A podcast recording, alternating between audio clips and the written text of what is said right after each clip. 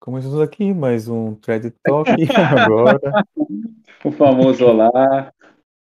Então, hoje vamos gravar sobre o conservadorismo, né? Eu cheguei a brevemente beber dessa fonte, entendeu? E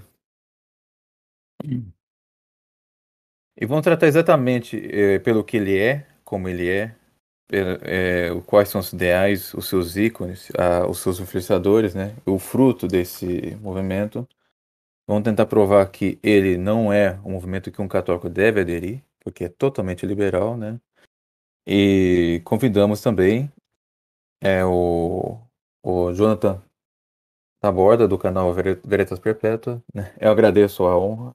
É, Jonathan, eu passo a palavra para você nesse Boa noite, salve Maria. Me chamo Jonathan, sou do Veritas Perpétua, um dos participantes do canal. E eu que agradeço pelo convite nesse tema um tanto quanto necessário é, atualmente. É, eu e a Beatriz, ela não está no momento aqui, mas é, falo assim por ela também, porque nós entramos neste é, movimento, vamos dizer assim, conservador, muito de cabeça, assim, e ele é tanto quanto velado, sutil, porém extremamente danoso para os católicos, principalmente no que tange à fé, porque confunde várias questões. Muito, muito pernicioso. Então, o, esse, o movimento conservador ele não é recente, mas ele tem essa mudança conforme o tempo, né? Essa adaptabilidade própria do conservadorismo. Esse é o próprio dos conservadores é, tratam essa questão.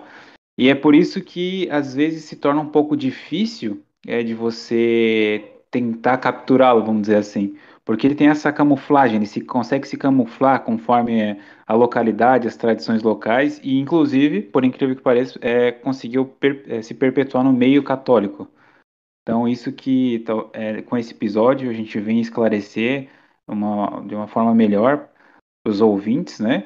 É, por que, que o conservadorismo ele não é uma, um, um viés possível para o católico. Não existe católico conservador, por assim dizer. Exatamente, né? Aqui, é, no caso do podcast, né, é bom lembrar que vamos aprofundar um pouco mais o tema, né? O próprio Jonathan e o Beatriz gravaram um pouco sobre o assunto, né? Aqui vai, vão tratar de maneira mais aprofundada, mas não vamos.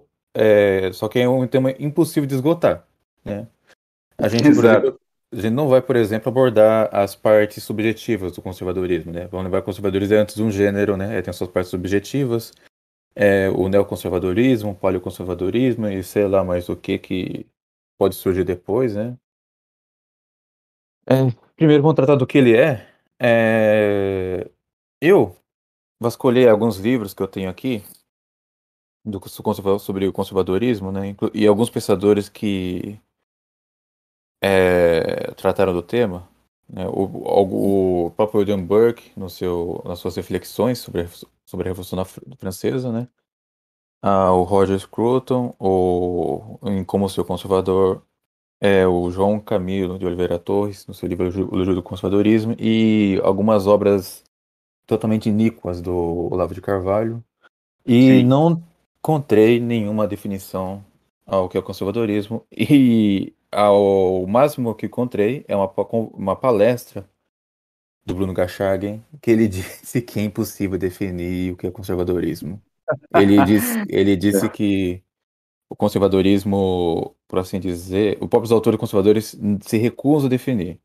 Sempre houve uma recusa peremptória dos conservadores de tentar definir né, o que é o conservadorismo, o que é o pensamento conservador, por conta de uma dificuldade, e, por um lado é uma dificuldade né, de tentar estabelecer o que é o conservadorismo, por uma preocupação que, que antecede, que é, ao definir o conservadorismo como outros, outras correntes do pensamento, ou como muitas ideologias, o, o conservadorismo deixa de ser o que é e passa a ser uma ideologia como, como as outras. Né?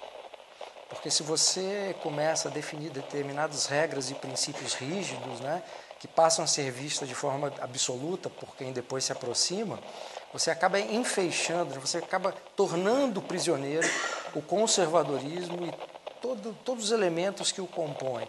E eu acredito que a recusa dos pensadores conservadores de definir exatamente o que é o conservadorismo parte dessa preocupação. Para quem já lidou com a filosofia escolástica, a gente aprende o seguinte, que todos os entes, exceto Deus, por causa da sua infinita perfeição, é, podem ser definidos, sim. Eles têm uma definição ainda que não seja conhecida, ou que não possa ser exatamente cabal, né? Que aí nós chamamos de, chamamos de conceito. Né? Tem uma sim. definição assim, de distrito e o conceito, mas ambas, que são esse, ambos tipos de orações, diz exatamente coisa é. Ora, o que a gente pode dizer é o seguinte: se o conservador não tem definição, ou a pessoa se recusa a dar uma definição, então podemos definir qualquer coisa, praticamente como, como conservadorismo. Entendeu? Eu sou conservador, a minha mãe é conservadora, meu cachorro é conservador e por aí vai. Aí eles tentam ir para outro caminho, né? Que é uma política, é uma doutrina de prudência, por assim dizer. Exatamente. É uma dialética hegeliana, por assim dizer. Né? Eles tentam, por exemplo, reconhecer a importância das religiões, mas sem cair no fanatismo esse tipo de discurso um tanto quanto chega a ser hipócrita, né? Porque no final a, o fim do conservadores não é a verdade. Não, em, é, a questão que tu levantasse sobre a definição e depois a conclusão de que a, apesar de não ter uma definição, ele se distingue por uma certa prudência. É, é, é algo. No final eles acabam dando uma certa definição, né? Mas. É uma, é, é uma contradição, mas existe uma, uma, uma, uma possível definição. Eu tô com um livro do A Mentalidade Conservadora é, do Russell Kirk. E é esse livro que eu vou me basear um pouco nesse episódio. É, ele fala o seguinte: o, é, o conservadorismo não é um corpo fixo e imutável de dogmas então, é muito do que tu tinha, tu estava falando sobre a questão, porque ele não tem uma definição, mas ele tem, ele está dizendo que ele não é. Exatamente. O João Camilo Oliveira Torres e o João Coutinho, é, o João Pereira Coutinho, um português conservador, né, muito conhecido, eles sempre visam por esse caminho, né, de definir, tentar definir a coisa pela que ela não é, que é um caminho bem errôneo, né, porque se você é. diz que, que tal coisa não é assim, abre uma outra infinidade de coisas porque é que ela pode ser. é potencial, né? É, Exatamente. Fica sempre aquela potência para ser quase qualquer coisa menos aquilo que diz que não é. É um. É sempre como... muito, muito, imaginário, né? É, exatamente. E como nós estamos tratando de uma, de uma doutrina, né? Um, um corpo, um corpo de ideias, então, então as possibilidades são infinitas. Né? Exato.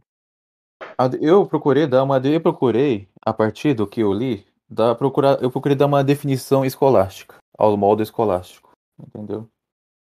É, após, então, dentro da minha capacidade de estudo, a definição que eu dei, a partir dos autores mais modernos, né? Eu não vou falar tanto do Burke aqui, porque até porque o conceito de Burke já já está tão deformado hoje em dia que Entendeu? Não há como não, mais. Não, é... É, eu defini como uma religião política fundamentada nos princípios liberais e revolucionários que busca uma progressão lenta da liberdade Isso. moral e religiosa mediante a dialética hegeliana e ou métodos utilitaristas. Porque agora por que eu dei essa definição? Uma religião política, porque o conservadorismo é uma ideologia dentro do que o Eric Feigelin que não é um autor que eu recomendo para católicos, porque.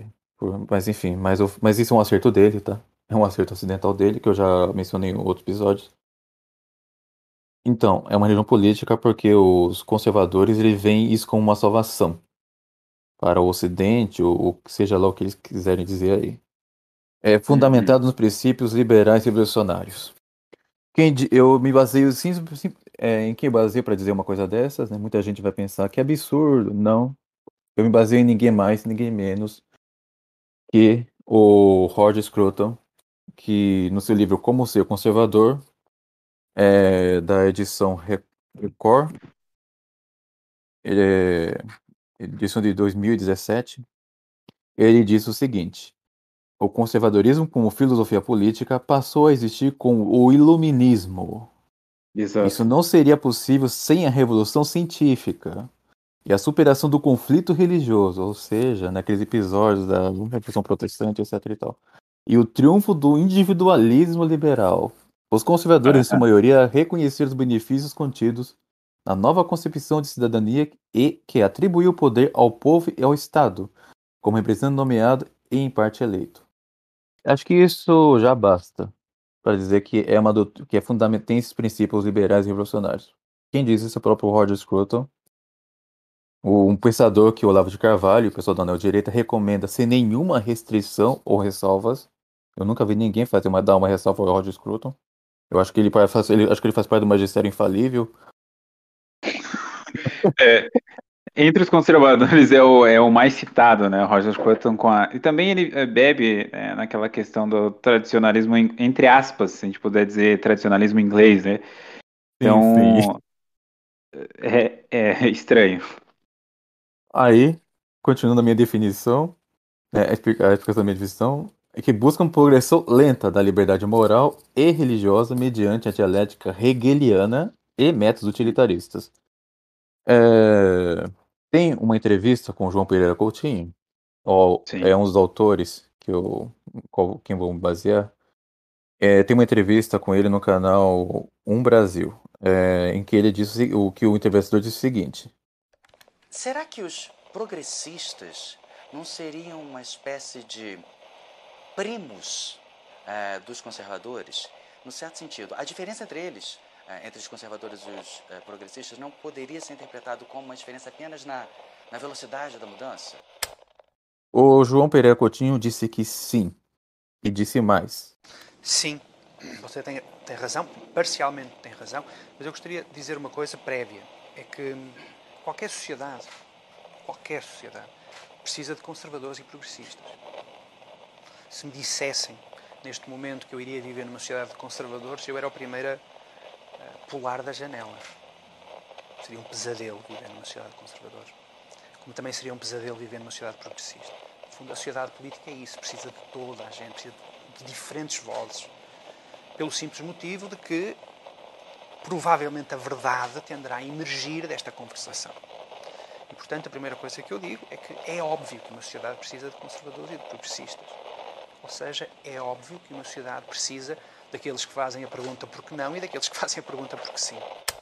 Bem, para quem já está familiarizado com filosofia, já percebeu a dialética hegeliana nesse, nesse discurso dele. Alguém vai dizer, ah, mas João Pereira Coutinho é alguém que já discutiu com Olavo de Carvalho, né, ele é mais liberal que os outros conservadores, só que as coisas não funcionam bem assim.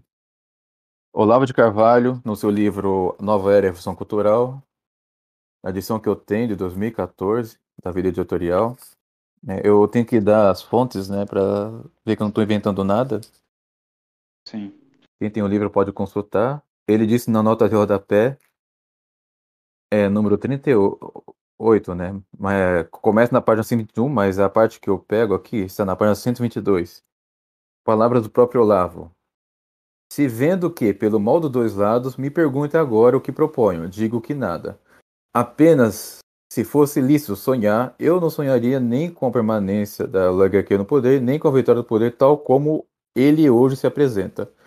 Sonharia com uma reforma moral do PT que, renunciando ao propósito revolucionário de tomar o poder e a método golpista ou revolucionário de atuação, poderia transformar-se no grande partido socialista, que, numa futura ideal democracia brasileira, se alternaria no poder com o partido direitista, com qual compensando e corrigindo os, os erros do outro. Palavra do próprio Olavo. Esse livro não tem nenhuma nota que o Olavo de Carvalho se corrigiu depois disso. Né? Talvez algum olavista apareça e diga que ele se corrigiu em alguma aula é, número trocentos e tal da, do COF aí, que, ah, mas ele retratou, eu não vi. Bem, se ele retratou, ele publicamente, né? Não dizer que está em uma aula ou dele ou algum outro livro futuro, não. Ou, é, ele não se retratou desse, desse tipo de, de erro, né? Roger Scruton vai seguir pelo mesmo caminho, em que ele disse o seguinte, né, que o conservadorismo tenta compreender as sociedades como funcionam e criar espaço necessário para que sejam bem-sucedidas ao funcionar. Ah, o ponto de partida é psicologia profunda da pessoa humana. Quem melhor aprendeu a sua filosofia fundamental foi Hegel, no livro Fenomenologia do Espírito, em que mostra que a autoconsciência e a liberdade surgem pelo aventurar-se do eu rumo ao outro. Dialética hegeliana. Né? Eu, outro. A síntese é a liberdade e a autoconsciência.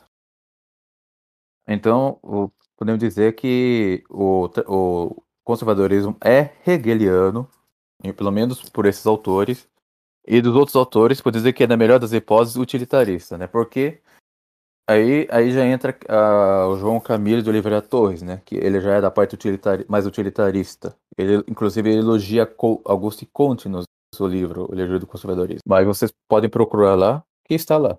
Né? Algum comentário, Jonathan?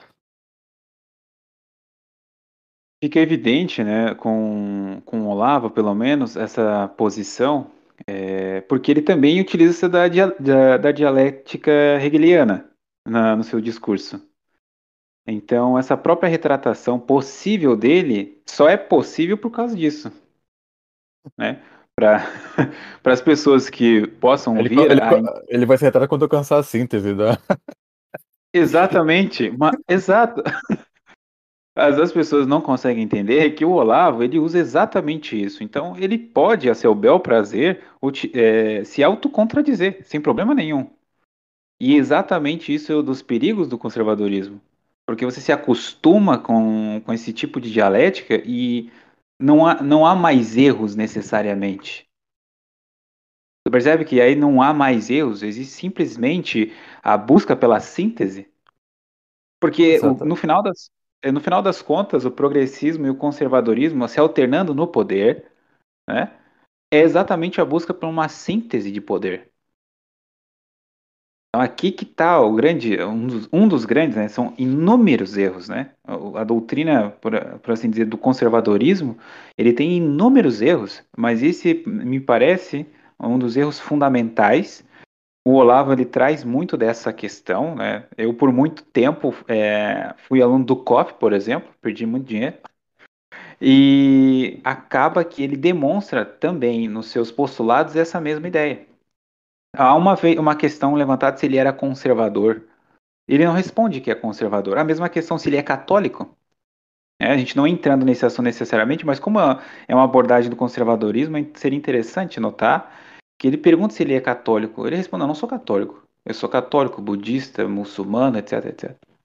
É, ele, poderia, ele, ele, poderia, ele poderia resumir dizendo eu sou perennialista. Aí já responderia é, tudo. Exato. Mas e, e, o, e o engraçado que essa questão foi uma das primeiras que a gente entrou em contato e parte também dessa questão do, dos princípios, porque um, o primeiro princípio conservador ele deixa bem claro algo que está de acordo com o perennialismo, de acordo com o que é o próprio conservadorismo e com a liberdade religiosa. E vamos usar agora a palavra a síntese de tudo isso se resume na, na primeira uh, vamos dizer assim, no primeiro mandamento conservador, que é a crença em uma ordem transcendente. Isso foi algo que aparentemente não escandaliza ninguém, mas se você for a fundo entender essa questão de uma ordem transcendente, você percebe que todo conservador, ah, né, alguns pelo menos que se dizem ter uma religião, creem em alguma coisa. É o discurso, discurso tanto quanto maçônico, né? Exatamente, esqueci disso. Há, há uma alegação é... também com maçonaria.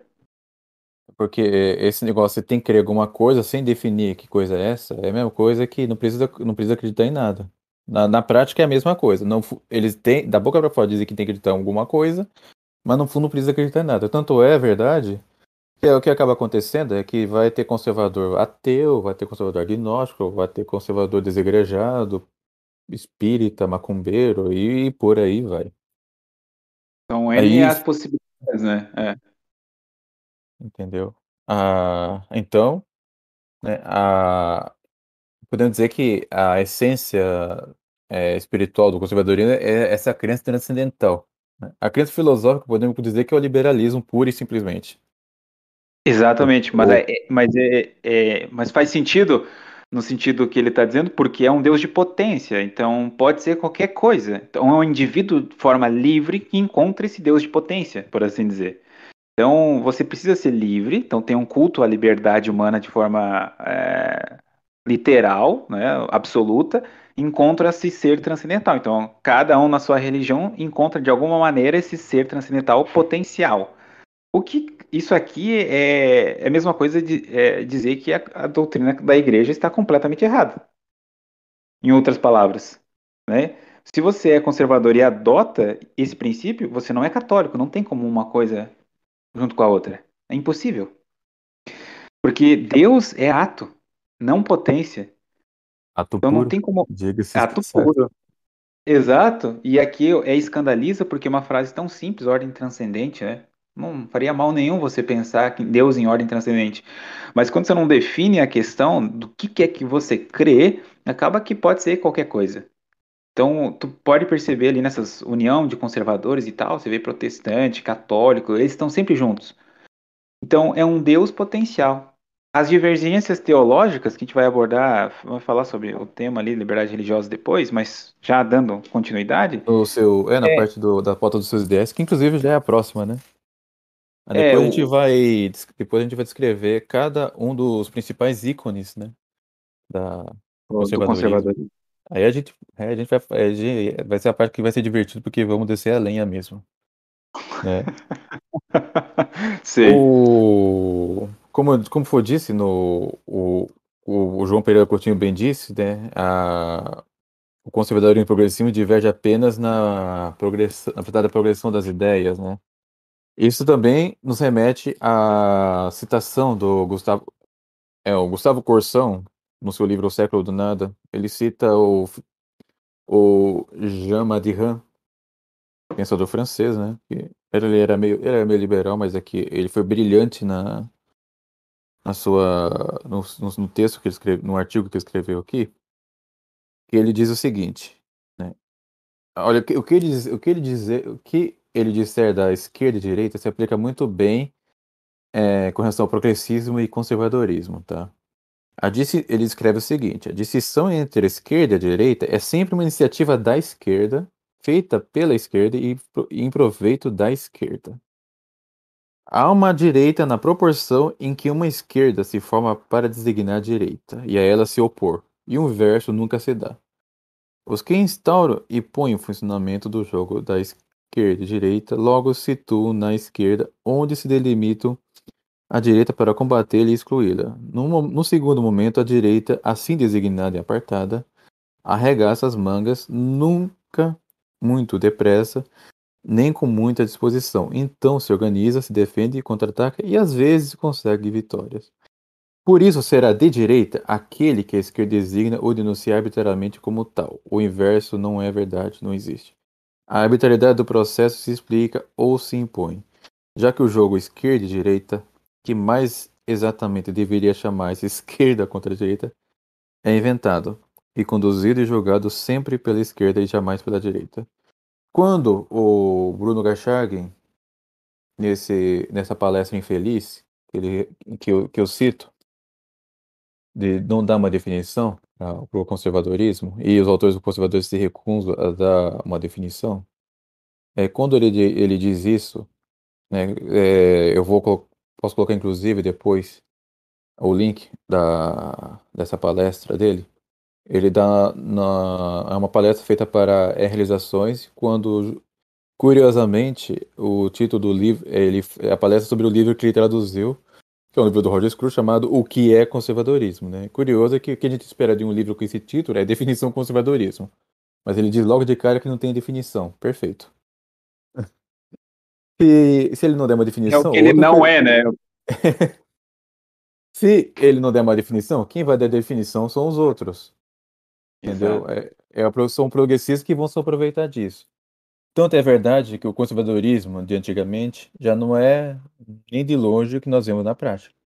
é, esse conservadorismo ideal do Burke, entendeu? Que inclusive não é um pensador. Ele pode ter, ter sido bem intencionado, né? Mas não é um pensador que a gente recomenda, tá? Ele teve suas boas intenções, mas é um livro cheio de erros. Mas esse mesmo conservadorismo menos ruim do Burke acaba todo deformado hoje em dia. E na prática, e na prática a gente vai ver que, que, que o resultado é justamente um conservadorismo com traços bem progressistas. Né? Principalmente quando, quando a gente falar dos seus ícones, né? Mas é, partamos para os seus ideais. Né? O resultado é justamente essa, agora que eu citei, a falsa conservação dos costumes, porque vai chegar um tempo que o conservador vai começar a aceitar ideias que vão diretamente contra a lei natural. Exatamente. É, o liberalismo econômico. Essa, essa questão do liberalismo econômico é interessante, porque uma vez eu já vi muitos conservadores, é, como Olavo de Carvalho, José Muni Nasser, é, e mais recentemente Bernardo Kister, Orlando Santos, e essa trupe aí, que dizendo que a, pode ser muito bem né, conservador no costume e liberal na economia, ou que a pessoa pode ser tradicional, é, ou até mesmo tradicionalista nos costumes, né? Vamos definir um Estado é, confessionalmente católico. Eu não gosto desse termo confessional, mas enfim, né? Vamos definir um Estado Sim. confessionalmente católico, mas que seja liberal na economia. Eles acreditam que é possível, né? É, dissociar a moral da economia. Eles não entendem que essas três ciências práticas, né, ética, ciências econômicas e política, são três, é, não, uma não pode dissociar da outra, porque sendo economia essencialmente uma questão de administração de bens domésticos, tanto é que o, o, é, o eco de economia vem de oikos, que significa casa. É, então, esse, o que, as ações que acontecem na economia necessariamente têm que ser ações morais. Então, como é que você pode, por exemplo, dizer que, pode, que é conservador no costume liberal na economia, se nessa economia liberal, por exemplo, vai dar concessões a comércio de materiais pornográficos, né? Prostituição, tipo, né? É, prostituição, né? Ou até mesmo legalização de, de drogas, né? Ou casos mais extremos, né? Como acontece na Suíça, tem empresas privadas para cuidar de suicídio assistido. Então, como é, é que como é que como é que eles conseguem fazer isso? Então, há uma, há uma incoerência aí, uma incoerência grave, ou no mínimo, uma, ou então, uma desonestidade intelectual muito grave. é uma é... tentativa. Pode falar, Jonathan. É, é uma, uma tentativa de salvar o liberalismo econômico, né? É, porque ele é a mãe do conservadorismo, né? A questão do liberalismo. Então parece uma junção entre mãe e filho, né? O liberal conservador ou conservador liberal, é, esse Frankenstein de ideias, também é muito perpetuado, porque o, uh, alguns conservadores vêm da escola de Mises ali, né? Então, a ele, escola austríaca de economia. Exato. Eles vêm dessa. Alguns católicos, infelizmente, é, beberam nessas fontes aí desse do idealismo alemão e trazem essas coisas, esse, essa mistura. É, o Bruno Garchagen é um exemplo crasso disso.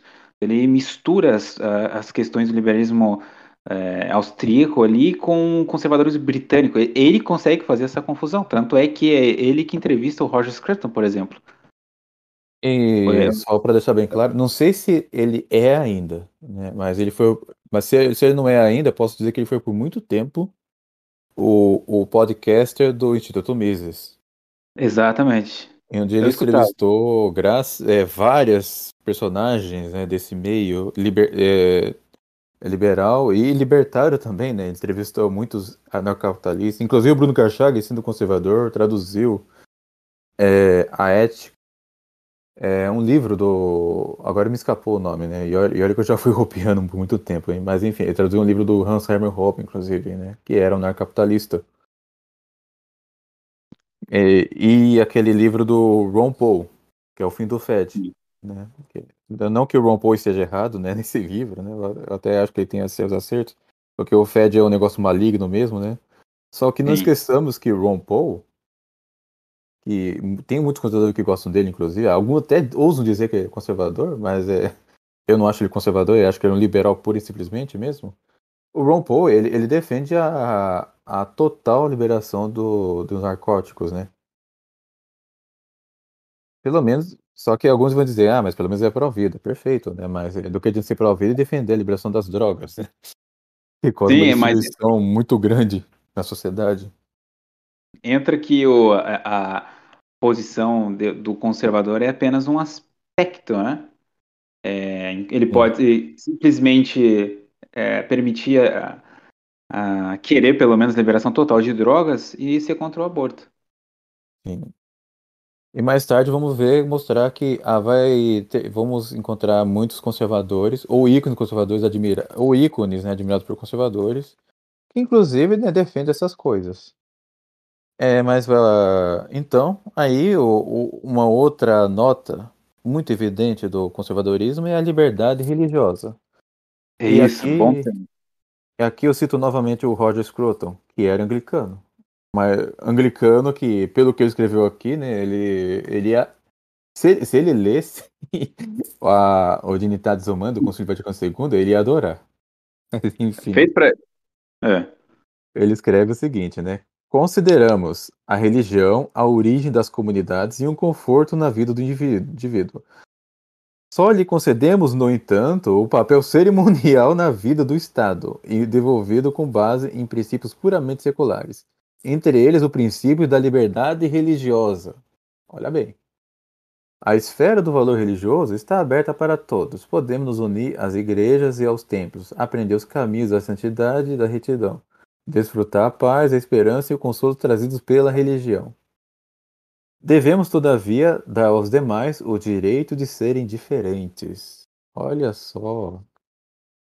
Olha só. Está na página 212, no seu livro Como Ser um Conservador. A, a liberdade religiosa é uma questão muito, às vezes, não implicitamente, não explicitamente, né, dita pelos conservadores, mas é inevitável que um conservador apoie a liberdade religiosa. É Não, inevitável. tem, é, tem que apoiar. Até porque o conservadorismo é uma das notas, outra, é, justamente porque defende a liberdade religiosa, uma das notas do conservadorismo é o seu ecumenismo, né? Exatamente. Você pode, Exato. pode, pode entrar, qual- se é conservador, pode ser qualquer coisa, né? Pode ser católico, pode ser protestante, macumbeiro, satanista, ateu, entendeu? Pode Não, ser qualquer é, não coisa. importa. Exatamente. É, é a questão que tu tinha dito na definição, que tu é, tinha falado lá no início, sobre a religião civil. Então, tanto faz, né? Tanto faz qual religião você pessoalmente é, possa adquirir, desde que você esteja junto, né? Essa unidade na, na divergência religiosa, que é um eu nunca entendi como que poderia proceder esse, esse tema. É, acredito que a questão da. que o professor Carlos Bezerra já, já falou na, do perennialismo vai responder essa questão, né? Da, que, e os conservadores apoiam literalmente, né? E que eu falei já no início, que é a crença em uma ordem transcendente. Então, isso pode ser qualquer Deus, qualquer é, entidade, qualquer ser, desde que crie uma certa unidade. E algo que eu gostaria de dizer é que essa unidade, apesar de ser é, sobrenatural, é utilitarista, como tu mesmo tem, tinha falado. Utilitarista por quê? Porque ele vai ter um inimigo material comum. O inimigo não é mais o demônio, não é mais a carne ou o mundo. O inimigo é o comunismo, o inimigo é o socialismo, o inimigo são os progressistas. Então, é um inimigo material, né? Exatamente. É, a- E aqui a gente entra, né, na... numa outra nota que eu, perce... que eu anotei aqui, né? Eu, eu enumerei, né? Já... Então, falsa conservação do costume, liberalismo econômico, liberdade religiosa e um positivismo velado. Ou não tão velado assim. Porque É, não. o que diz o... um, um dos primeiros pensadores conservadores brasileiros, né? É o João, Cami... o João Camilo de Oliveira Torres, né? Um autor cujo li... o livro Elogio do Conservadorismo é muito, é muito citado entre os conservadores. Foi prefaciado, inclusive, pelo Bruno Karchagin, quem citamos agora há pouco. Ele escreve o seguinte, né? Auguste Comte, que era um espírito essencialmente conservador, Augusto Conte, olha só. Apesar, é. apesar do que se pensa no Brasil, ele discorda dos católicos brasileiros, né, que falam mal do Conte, coitadinho, né? Pouca coisa, né? É, cunhou, em palavras dramáticas, esta consciência de continuidade histórica. O progresso é o desenvolvimento da ordem, só se destrói o que se pode destruir, os vivos são sempre e cada vez mais governados pelos mortos, etc, etc, né?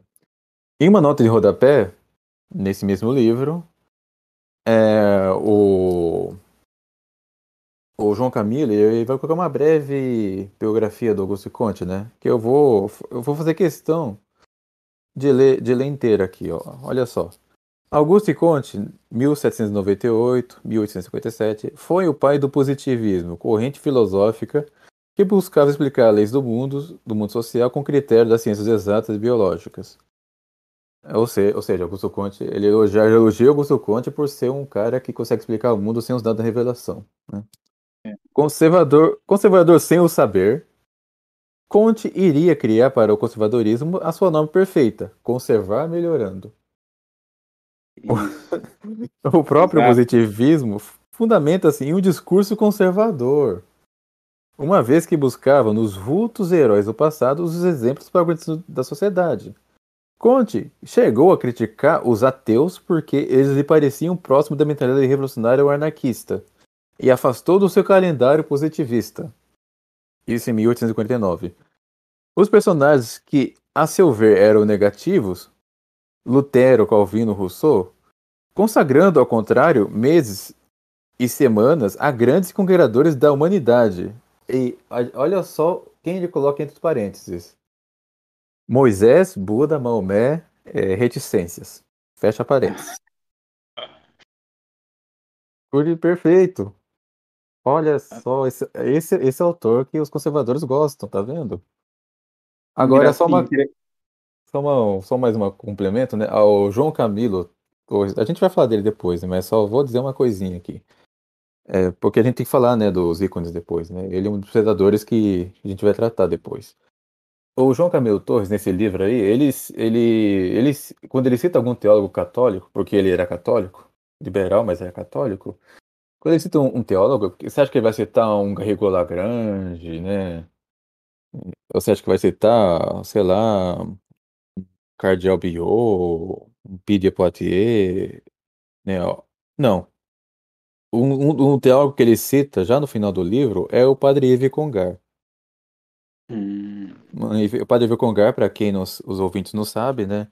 É, foi aquele padre, um dos períodos do Conselho Vaticano II, já foi condenado, já foi, já foi censurado pelo Santo Ofício, e por causa da censura do Santo Ofício, ele urinou duas vezes na frente do Santo Ofício. E depois foi chamado para ser é um dos períodos do Concílio Vaticano II e depois nomeado cardeal. Mas, enfim, né? Mas esse, esse, esse, esses são os teólogos que os conservadores seguem, né? Diante do nível de Concar. Mas, enfim. É, o, o que tu tinha mencionado, o positivismo, é, ele está de acordo com o que o Gustavo Corsão, ali no livro, aqui eu estou até com ele, uh, o século do nada, que tu também mencionou, é um binômio, né? O, a questão ordem e progresso, né? Está na bandeira uma, brasileira. Exato, uma questão de que você mantém algo e evolui. Porque é o sexto mandamento dos conservadores, é essa questão. E aqui no, no livro do Russell Kirk, ele deixa isso bem claro no que a gente está falando, que tu, tu tinha mencionado.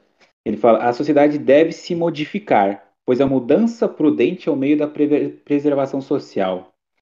Então, a questão não é ficar estática ou hierárquica, mas é se mover com uma certa prudência, com, ou seja, progredir com uma determinada ordem por trás. Então, mantendo essa ordem, mesmo que seja fluida, vamos dizer assim, para ir para frente. Então, a existência de progressistas depende dos conservadores e vice-versa um depende do outro, né, que eles chamam de tocha do progresso. Só é possível o progresso exatamente com a, esse, esse, binômio progressismo e conservadorismo. É, e essa questão que depois vai ser uma questão utilitária, né, porque o positivismo ele não está relacionado a nenhum conceito sobrenatural. Então, ele precisa ser material puramente. Então, toda a questão utilitária dele, hoje em dia, né, a gente pode até falar isso mais para frente, mas é a questão do inimigo comum, né? O inimigo comum ele não é mais sobrenatural, ele é apenas uma questão material. É, tanto é que a grande preocupação, tanto é que a grande preocupação dos conservadores, né, não é, não é nem tanto, né, o, a perversidade moral que os progressistas impõem, né? Eles muito tem muito preocupado que está preocupado com a, por exemplo, né, os conservadores, né, é, veja que os conservadores, por exemplo, conservadores, eles não, por exemplo, no, no governo do PT, eles não bateram tanto na perversão moral que eles estão promovendo, né? Eles batem de vez em quando, né?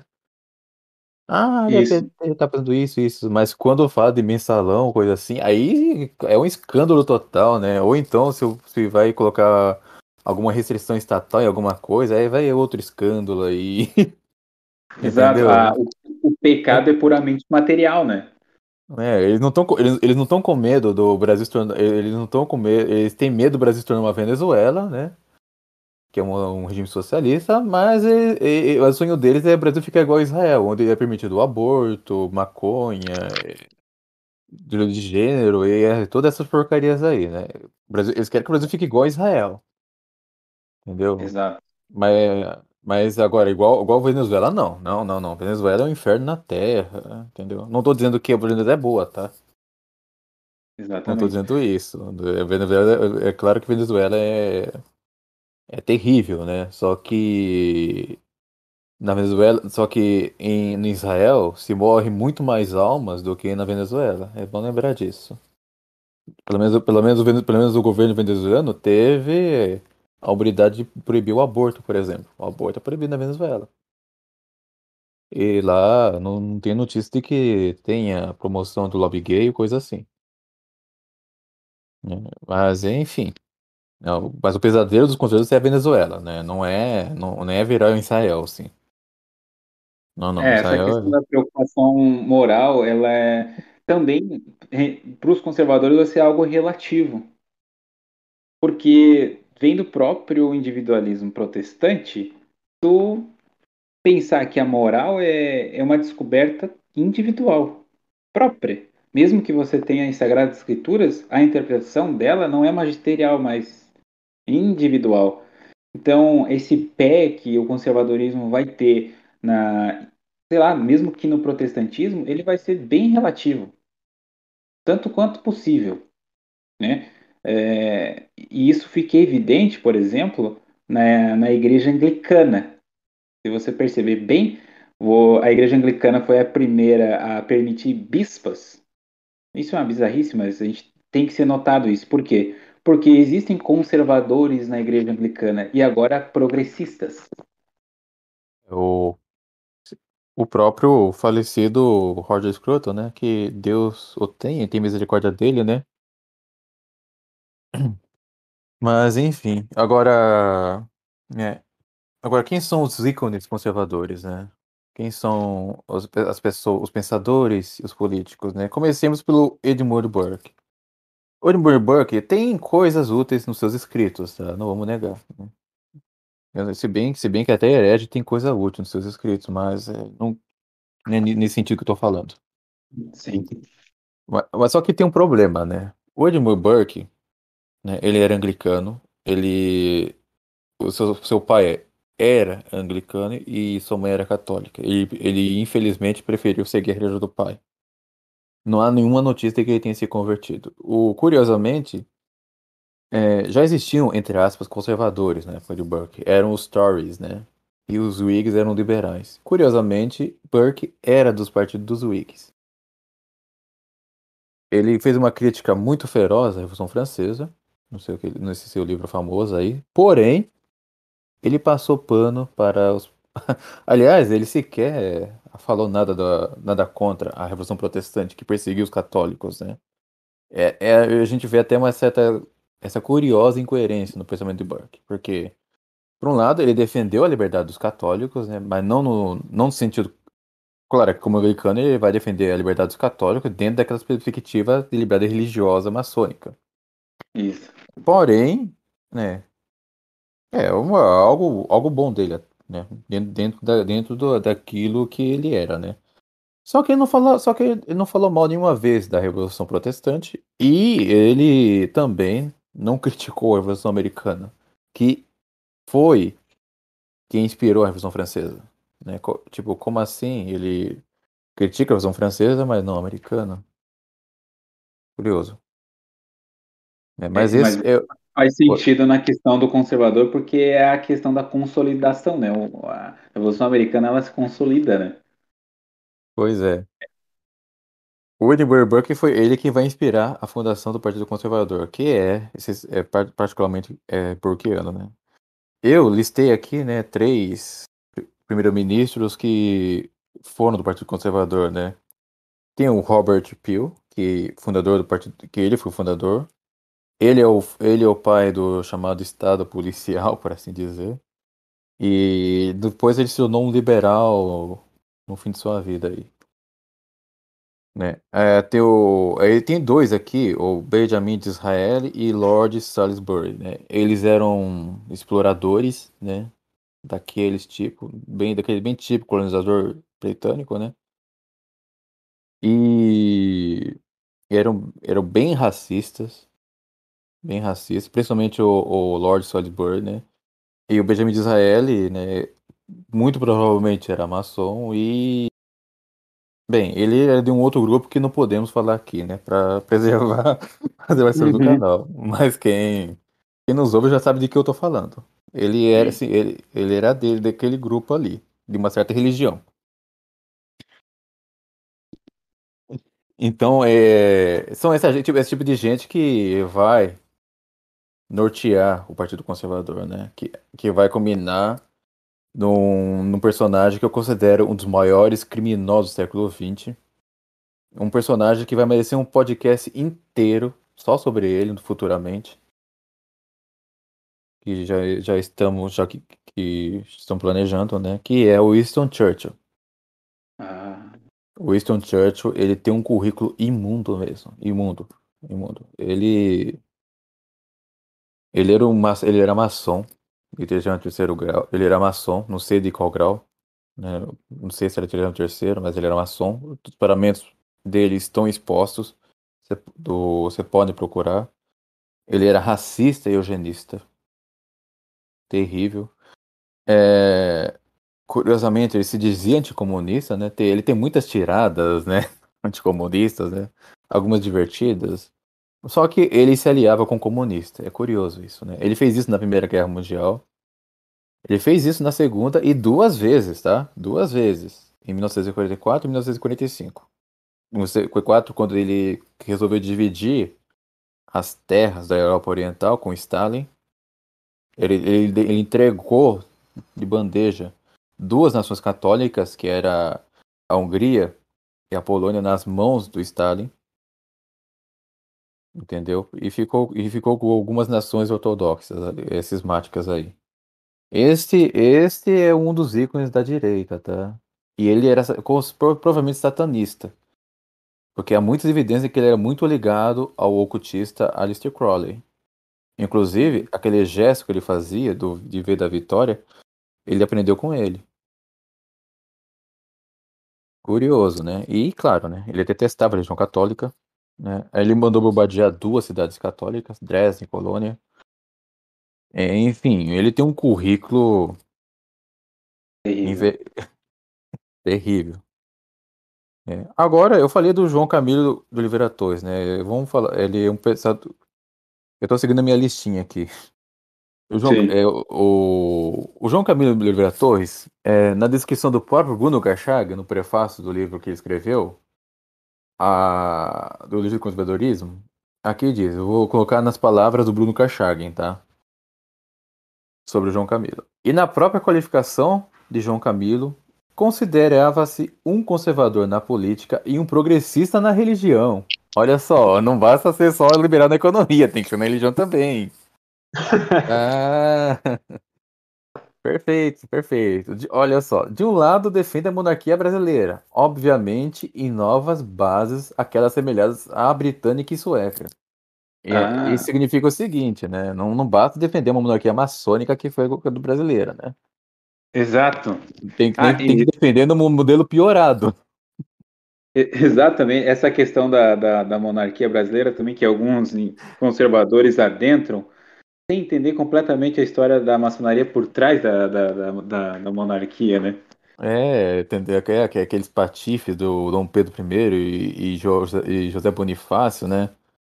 É um Ah, pelo amor de- carbonara. Pelo amor de. Deus, né? É, que, quem quiser saber mais sobre essa história, vocês podem ouvir, né, o podcast sobre a independência do Brasil. O Dado Cruz deu uma vasta informação, vastas informações sobre isso, né? É, Exato. Aí continuando. E de outro, apresenta uma visão otimista da realidade terrestres, característica peculiar, grosso modo, as perspectivas dos movimentos católicos, imbuídos de perspectivas teológicas mais transigentes com as questões modernas. Um católico liberal. Esse é o João Camilo Breatões. Essa é uma das referências intelectuais dos conservadores. Eu preciso dizer mais? Acho que Aí você vê, né? é- Os ícones do, do político do conservadorismo, Winston Churchill, um bandido, tem uma referência intelectual, João Camilo, que é um católico liberal. Mas sigamos em frente. É, A próxima da lista é Russell Kirk. Eu de- passo a palavra para você sobre esse cara aí. Eu estou com um compilado, na verdade, do, do Russell Kirk, e ele faz um compilado de Edmund Burke até T.S. Eliot. Então ele traça todos os conservadores. Tá? Essa é, é uma edição que eu tenho aqui da Realizações. Começa Então, com um herege ele- e termina com outro herege a lista. Exatamente. E ele é o cara que vai delinear os princípios. E até então, como a gente estava conversando, é, os não teria necessariamente princípios conservadores, mas é, é com o Kirk que vai dar esses 10 princípios conservadores, por exemplo. O que alguns chamam de 6, outros de 10, mas esses princípios, quem começa é o Russell Kirk. Então ele vai ter essas premissas da Revolução Francesa, da por isso que eu falei ali da- dos Estados Unidos, ali dos americanos, essa, essa compactação, vamos dizer assim, da Revolução nos Estados Unidos é, com a Revolução Americana, porque é onde a Revolução funciona e se mantém com os conservadores ali, o que não aconteceu na França. Então, o Russell Kirk, neste livro aqui, inclusive, que foi o livro que é, foi a minha mudança, porque eu me denominava conservador, mas graças ao Russell Kirk eu me livrei disso, porque ele define exatamente essa questão, tá? Do- dos princípios. Se você, então, lembrando, se você for falar dos princípios da mentalidade conservadora, é o Russell Kirk o que faz o compilado. tá? Ele é o grande influenciador também da, da nova direita, agora que nasce no Brasil, é, e também do que eles se denominam conservadores hoje. Porque com Ele- esse livro é E como se fosse a lembrando Bíblia. que o e lembrando que o Russell Kirk ele era católico, viu? Pelo menos se dizia católico. Ele é católico liberal no, Exatamente. contexto do Concílio Vaticano II, lembrando, né? Até porque ele morreu recentemente, até, né? Acho que E foi- por no 2000, 2004. É. Perfe- acho que foi em 94, se não me engano. 94. Então, foi, é, ele foi católico é nesse bem- contexto do concílio, do, do Concílio Vaticano II. É, porque, por exemplo, você vai ter livros ali dele é, muito recentes, então ele vai ter essa influência é, na, no que é, por exemplo, na queda do PT ali, recentemente, muito com a cozinha, vamos dizer, intelectuais conservadores, olavistas, que são influenciados exatamente por, por ele, né? Então, é- é- até tem a questão do Roger Scruton com alguns, mas o Kirk, ao meu ver, ele é o que mais vai ter influência na nova direita no Brasil, pelo menos. Perfeito. E lembrando que tem, eh, esses princípios, né, estão ali no site do Padre Paulo Ricardo, que ele traduziu, o próprio Padre Paulo Ricardo traduziu, porque está no site dele, ele mesmo diz Exato. ali. E e não há nenhuma ressalva, não há nenhuma, tipo, nenhuma restrição. Ele simplesmente traduziu e jogou lá. Entendeu? Só tem uma duas notinhas no rodapé para esclarecer alguns termos, mas nada para ressalvar ou coisa assim. É, Então, por, por isso que é, por isso que eu acho que ele é, um, no caso, o que mais influencia, porque você vai ter esse, ele influenciando o Olavo, o Olavo com o padre Paulo Ricardo, e depois o padre Paulo Ricardo, como ele é um sacerdote novo sordo que apoia o Vaticano II, mesmo que alguns vão dizer que diretamente, indiretamente, mas o fato é que ele apoia, então ele vai ter que absorver o conservadorismo. É exatamente ah, é- ali no, no site, né, aparece, como tu tinha mencionado, os 10 princípios, mas são os 10 princípios do próprio Russell Kirk, diretamente. exato. E se o padre Paulo Ricardo só traduziu e não colocou nenhuma nota ressalvando ou restringindo algo, é porque ele concorda integralmente com aqueles princípios. Porque se discordasse em algum ponto, ele colocaria numa nota. Olha, esse ponto eu não concordo com ele, mas ele não fez isso.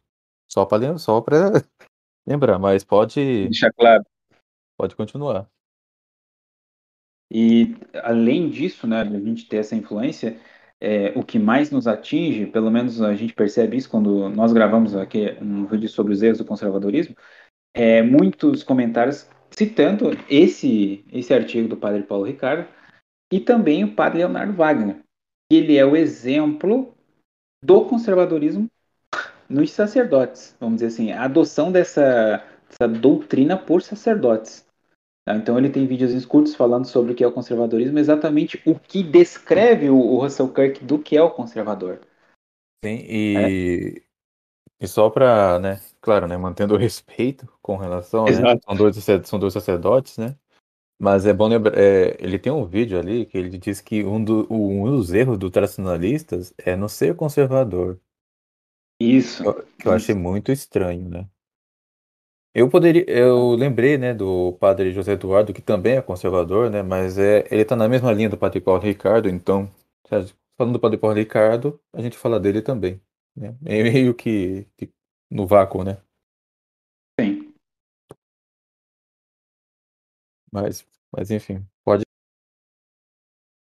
É, essa, essa questão, mas ela envolve, se- não entender a questão do Vaticano II no contexto da liberdade religiosa, é, fica muito difícil compreender por que que ah, alguns sacerdotes, nesse caso que a gente está falando dos ícones, né, da- dos conservadores, querendo ou não, é, com- como tu mencionou mesmo, eles são sacerdotes, nós temos devido respeito, mas acaba se tornando um ícone dos conservadores, né?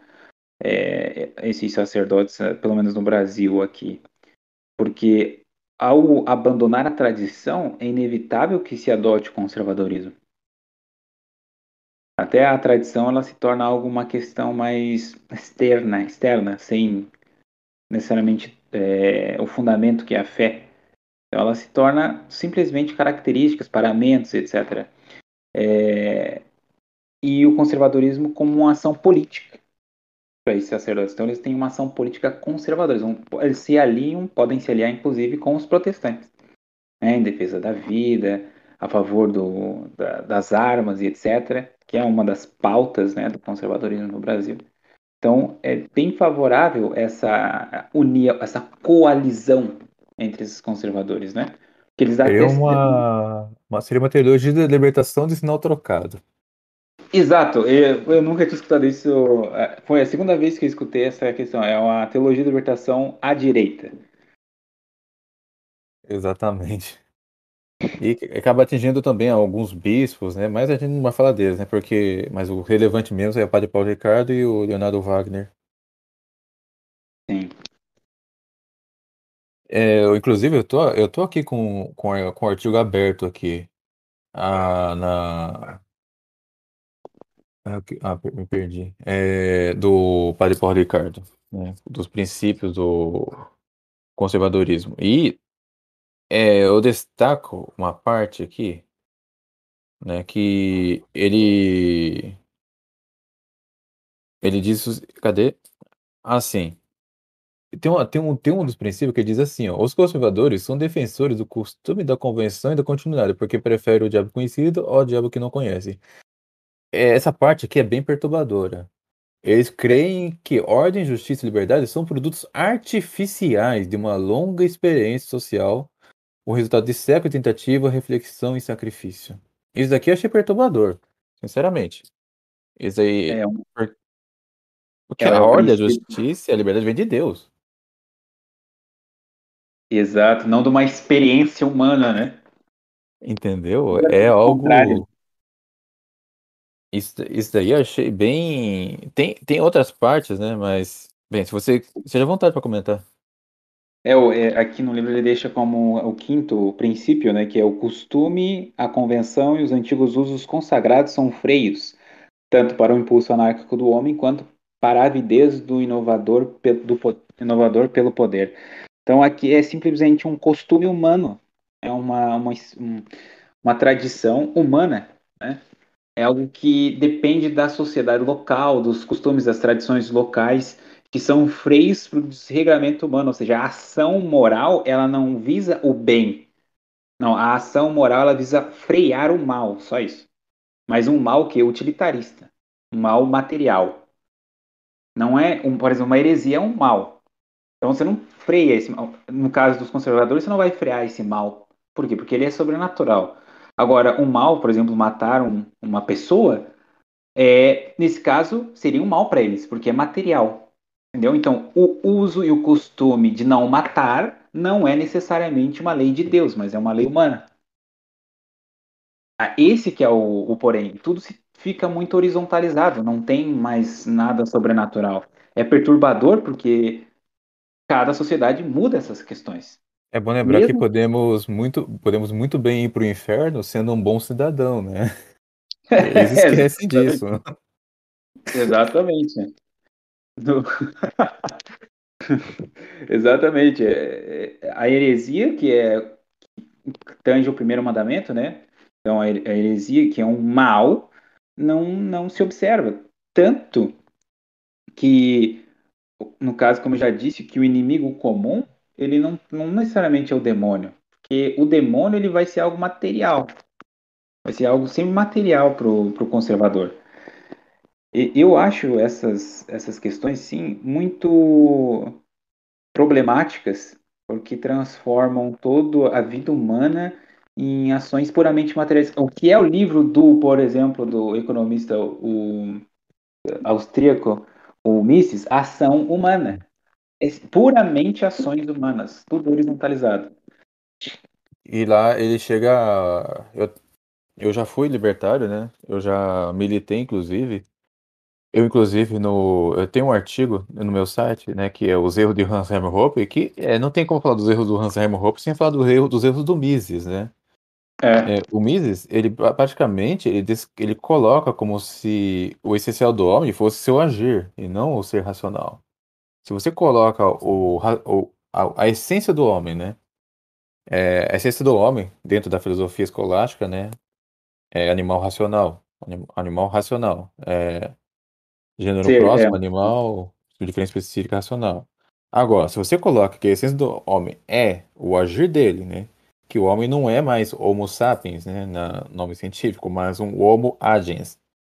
Isso significa que uma pessoa que é uma pessoa paralítica, ela não é homem mais. Um bebê não pode ser. Aliás, ele mesmo fala que uma criança, ou um deficiente físico, ou um mental severo, no- no- praticamente, ele, ele deixa, enfatiza isso, praticamente não são humanos, porque eles não agem, É porque eles não participam da economia. Pelo contrário, né? Eles são, um- são um estorvo. seria um uma, uma- é, prejudicaria a economia, no caso. Exatamente. É assim que o Ludwig von Mises pensava, né? É, ele era radical, radical anticristão, ele detestava a religião mesmo, ele, deixa, ele não disfarça isso. Ele, ele tenta escrever naquele tom sério, né? Ele escrevia muito bem, inclusive, né? Mas é, escrevia naquele tom sério, meio um pouco sério dele, mas dá para perceber o, o sarcasmo, né? Aquele ódio velado que ele tinha à religião. E, e é o tipo de pensador que esses conservadores promovem. Eles promovem eh, o livro de Mises, né? Porque Mises tem uma grande solução para a economia mundial, não sei, né? É, e é o erro propagado pelo idealismo alemão, né? Então, ele é carregado muito fortemente de, da- do utilitarismo do Stuart Mill e do idealismo de Kant. é. Ele é muito, bebeu muito dessa fonte aí. Mas enfim, a... mais algo a acrescentar, Jonathan? É, eu acho que esses princípios, é, pelo menos esses que nós falamos aqui, é, são importantes para a gente notar, porque são eles que vão dar sequências de erros, né? Como a gente está percebendo aqui. Então, é, as pessoas que ainda estão muito compenetradas no Novo Zordo e etc., com os erros das novas encíclicas, fica muito difícil perceber e fica muito fácil apoiar o conservadorismo. E a gente só queria deixar aqui, para finalizar esse tópico, que nos parece erros sutis, mas são os erros sutis que penetram mais é, no, na questão intelectual, porque vem junto o acerto com o erro. Então, esses princípios eles trazem exatamente essa questão de palavras subjetivas, é como mesmo mencionar isso ali no artigo do Padre Paulo Ricardo, é, palavras em vários sentidos possíveis e que carregam um acerto e erro. Nunca vem o erro escancarado. Pode ver que nunca vem uma doutrina herética assim escancarada. Não, ela sempre carrega um erro sutil junto com algo verdadeiro. Então, isso, ao, meu ver, parece algo que é muito mais pernicioso, porque você acaba absorvendo sem saber, como foi no, no nosso caso, por exemplo. Exato. Ah, aí eu tenho alguns pensadores que são que fundaram o neoconservadorismo, né? O, o Irving Kristol, Max Easterman, é, David Horowitz, né? Esse Irving Kristol, David Horowitz, eu não preciso falar muito dele, né? Eles são o eles promovem o pensamento neoconservador, que eu não vou não, não é, não é, não é o objetivo do, do podcast, né, é distinguir o neoconservadorismo do conservadorismo estrito. Eu só digo que é, o neoconservadorismo ele tem um, ele é mais, por assim dizer, mais prático, né? Ele é mais ele é mais político mesmo. Entendeu? E curiosamente, e Irving Kristol, claro, e David Horowitz e outros neoconservadores, eles são eles que difundem, né, é o sionismo dentro do conservadorismo. Entendeu? Se tem muita gente apoiando o Estado de Israel, é porque é graças a essa gente aí. Especialmente o David Horowitz, né? Uhum. Ele tem, tem aquele testemunho de fazer parte da, da, da nova esquerda antigamente, né? Depois ó, uma companheira dele morreu, assassinada. Dizem que pelos Panteras Negras. E só que depois ele viu que os erros da, da Neo, da, Neo, da, da, da New Left, né? E agora se tornou um neo conservador, né? É como tipo assim, né? Ele, ele saiu da privada para o luxo da cozinha. É, errando longe. É. É, é, de, o, deu, cito também o Edward Heath, que é um anglicano. Ele foi ele que colocou na prática né, a, o Reino Unido no contexto europeísta, por assim dizer, né? O Domingo Sangrento aconteceu durante o regime dele, né? Eu não vou abordar muito o regime sangrento, né? Mas só sei que só digo que aconteceu sob o regime dele, né? E com certeza ele tem parte nisso.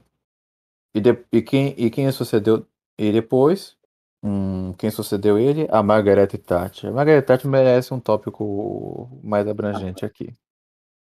Margaret Thatcher, ela, quando ela foi deputada, ela votou a favor da lei David Steele, que legalizou o aborto no Reino Unido. É, lei, o projeto de lei Leo Abyss, que, que foi um projeto de lei a favor dos sodomitas. Ela aprovou a lei, ela, ela votou a favor do projeto de lei da reforma do divórcio, facilitando ainda mais o divórcio no país, mais do que já era. O projeto de lei da exclusão da pena de morte, né, o projeto de lei de Duncan ela votou a favor. Aí, e, diz, e, alguém, tem gente que diz que ela era antifeminista, viu? Ela votou a favor do aborto, ela fez no divórcio, mas ela era antifeminista, tá? Tudo bem? E Sim. isso como deputada, né? Isso fora os estragos que ela fez como primeira-ministra, né? Pra, a começar, ela juntamente com o Ronald Reagan, que é o próximo personagem, ela, ela, ela ajudou o Khmer Vermelho a ascender ao poder né, em Camboja. Eu não preciso dizer qual foi o resultado, né? Khmer Vermelho, aquele movimento revolucionário liderado por Pol Pot. É, se o Pol Pot fez aquele todo, aquele promoveu toda aquela tirania dentro de Camboja, né, matando um terço da população do país, isso se deve graças a Margaret Thatcher. uma da, um dos ícones né, da, do conservadorismo. Inclusive tem muitos conservadores, tem católicos né, que admiram Thatcher, né? não sei no, exatamente no que. E ela segue aquela hipocrisia de Churchill, né? Se diz anticomunista, mas olha só, se aliou a comunistas. No caso, como diz o que vermelho, vermelho. É, essa é a Margaret Thatcher. Né? Mas enfim, né? Com com uma, com uma, com, com uma conservadora assim, né? Para que a gente vai precisar de esquerdista, né? É uma, é uma união útil, né? Então, tu, tu percebe bem o período ali, né? Dela no poder. Ela precisa. É, é interessante essa, essa união com, com comunistas e socialistas também, que é aquela união útil, né? Utilitarista de, que eles possuem. Então não há problema Exatamente. nenhum você ter esse tipo de união política temporária, desde que isso facilite certa ação, ação uh, dos conservadores, vamos dizer assim, ação política deles ali próprio. Então não há problema nenhum. Hoje a gente vê esse reflexo bem na política brasileira, né? Uma onde pode É, se unir até algum ponto específico. é, vamos unir a protestante, maçom, sionista, vamos, vamos nos unir com todo mundo, né? Tá valendo tudo. É importante é derrotar um inimigo comum, né, cara? Isso é tão Eu já, eu já nem sei se esse inimigo comum existe mais, viu? Não, é engraçado que isso se repete, vai se repetir com o Reagan depois, né? Sim, o Ronald. Reagan, ele tem uma, ele, ele, ele consegue ser pior do que a Thatcher, né, em certos pontos, viu? Pra começar, né, é, só pra, só pra citar o... Ah, a, a- tem um, um, um dos, uma das notas comuns, né, dentre Reagan e a Thatcher é o seu liberalismo econômico, né? O Reagan mais Aham. voltado para a escola de Chicago e a Thatcher para a escola austríaca hayekiana, né? De Hayek. Ai, É, mas enfim, o Ronald Reagan, quando ele era candidato, né, ele estava rolando na Califórnia uma lei é, chamada Iniciativa Briggs, que proibia é, os sodomitas de trabalhar nas escolas públicas, né, ensinar escola pública, né? Eu acho uma lei muito boa, né? Porque vai ensinar essas coisas para criança, não dá não. Então, e, e Reagan se opor, se opôs. Se opôs, e uma das, e um dos, e o seu argumento, olha só, que a homossexualidade não é uma doença contagiosa como o sarampo, né? Claro, né? Não é transmitido, claro que não é transmitido por um vírus, né? Né? Não é Entendeu? Não é, não é igual essa peste que tá tendo agora aí. Não é, não é transmissível. Claro que não é transmissível desse, dessa maneira, né? Só que o Reagan esquece que a gente está marcado pelo pecado original, que tem que ideias também influenciam as pessoas, né? sim. Eu posso até citar um, um autor conservador, inclusive, né, que escreveu o livro Ideias Têm Consequências, né? Um livro que eu posso concordar com. Entendeu? Curioso, curi- curioso que curioso que tem um conservador que discorda de Reagan aqui, né? Mas enfim. É, Reagan, ele nomeou uma juíza para a Suprema Corte Americana chamada Sandra Connor. Então, naquela toda aquela confusão da, do é, Roe versus Wade, Wade, não sei como se pronuncia, aquela coisa, aquela coisa do, aquela controvérsia sobre com relação ao aborto, né? O Sim. fato é que ela, ela votou em favor dos abortistas, tá? É, Ela foi a primeira mulher a ser nomeada como juiz da Suprema Corte Americana. Ela votou a favor do aborto, né? E ela escreveu um livro que, em uma das situações, esse- não sei que livro é esse, porque isso eu encontrei num artigo da Folha, né? Mas enfim, mas eu sei que o li- esse livro contém uma citação que diz a seguinte: abre aspas. A discordância é um sinal de que o progresso está em andamento, fecha aspas. O antagonismo, é. É, essa, é, essa dialética hegeliana está em tudo, né? Curioso. E só, e bem, e para fechar com chave de ouro, né? Sobre Reagan, eles, ele juntamente com o rei Fahd da Arábia Saudita, ele forneceu armamentos às milícias antissoviéticas no, no Afeganistão. É, então, só que essa milícia, é só para contextualizar, é o Talibã, tá? Não preciso dizer É. qual foi o resultado. E depois, e claro, né, e, e o que já falei sobre a Thatcher, né? Que a Thatcher, ela, ela juntamente com a Thatcher financiou o Khmer Vermelho. Então, esses são. Esse é, é o tipo de presidente que o neoconservadores desejam para o Brasil, né? Porque, inclusive, eu lembro do Nuno Moura, né, num dos seus vídeos, dizer que o Reagan é o, maior, é o melhor presidente da história americana. Bem, se ele é o melhor, eu não quero nem ver quem é o pior para ele. Porque o Reagan, ele pelo menos, né? Você vê que o Reagan é um, des foi um desastre, né? Moralmente falando. E claro, né? Ele é um. E lembrando que ele também era um divorciado em segunda união. Né? Lembra. Lem lembra algum presidente. Oi? Muito parecido com o que a gente tem hoje. Você bem, bem que no que no Brasil agora, não sei se tem terceira ou quarta, né? Mas, enfim. mas é católico. Mas é católico, tá tudo bem. É católico e anticomunista, tá? Isso. Isso que, na, na verdade, importa, né? Para os conservadores. É verdade. É o suficiente. É, é claro que, como católico, devemos ser anticomunista mesmo, né? Mas não anticomunista nesse, no modo direitista. Que é um, Exato. como diz o Carlos Bezerra, né? É um, é um falso anticomunismo. É, é. um falso é. Agora, né, o Roger Scruton, a gente, bem, eu coloquei o Roger Scruton na pauta, porque a gente já falou sobre ele o suficiente. Vamos falar um pouquinho do Olavo. É, você, a gente falou de do como é, dessa dessa atração, por assim dizer, que os conservador, conservadores têm pela escola austríaca de economia, né? Sim. Então, isso me lembra ó, no livro O Mínimo que você precisa saber para não ser um idiota do Olavo de Carvalho, né? É, na parte em que ele em que é reproduzido o artigo dele intitulado, né, Capitalismo e Cristianismo, publicado no jornal República em dezembro de 1988. Na página 211, né, a...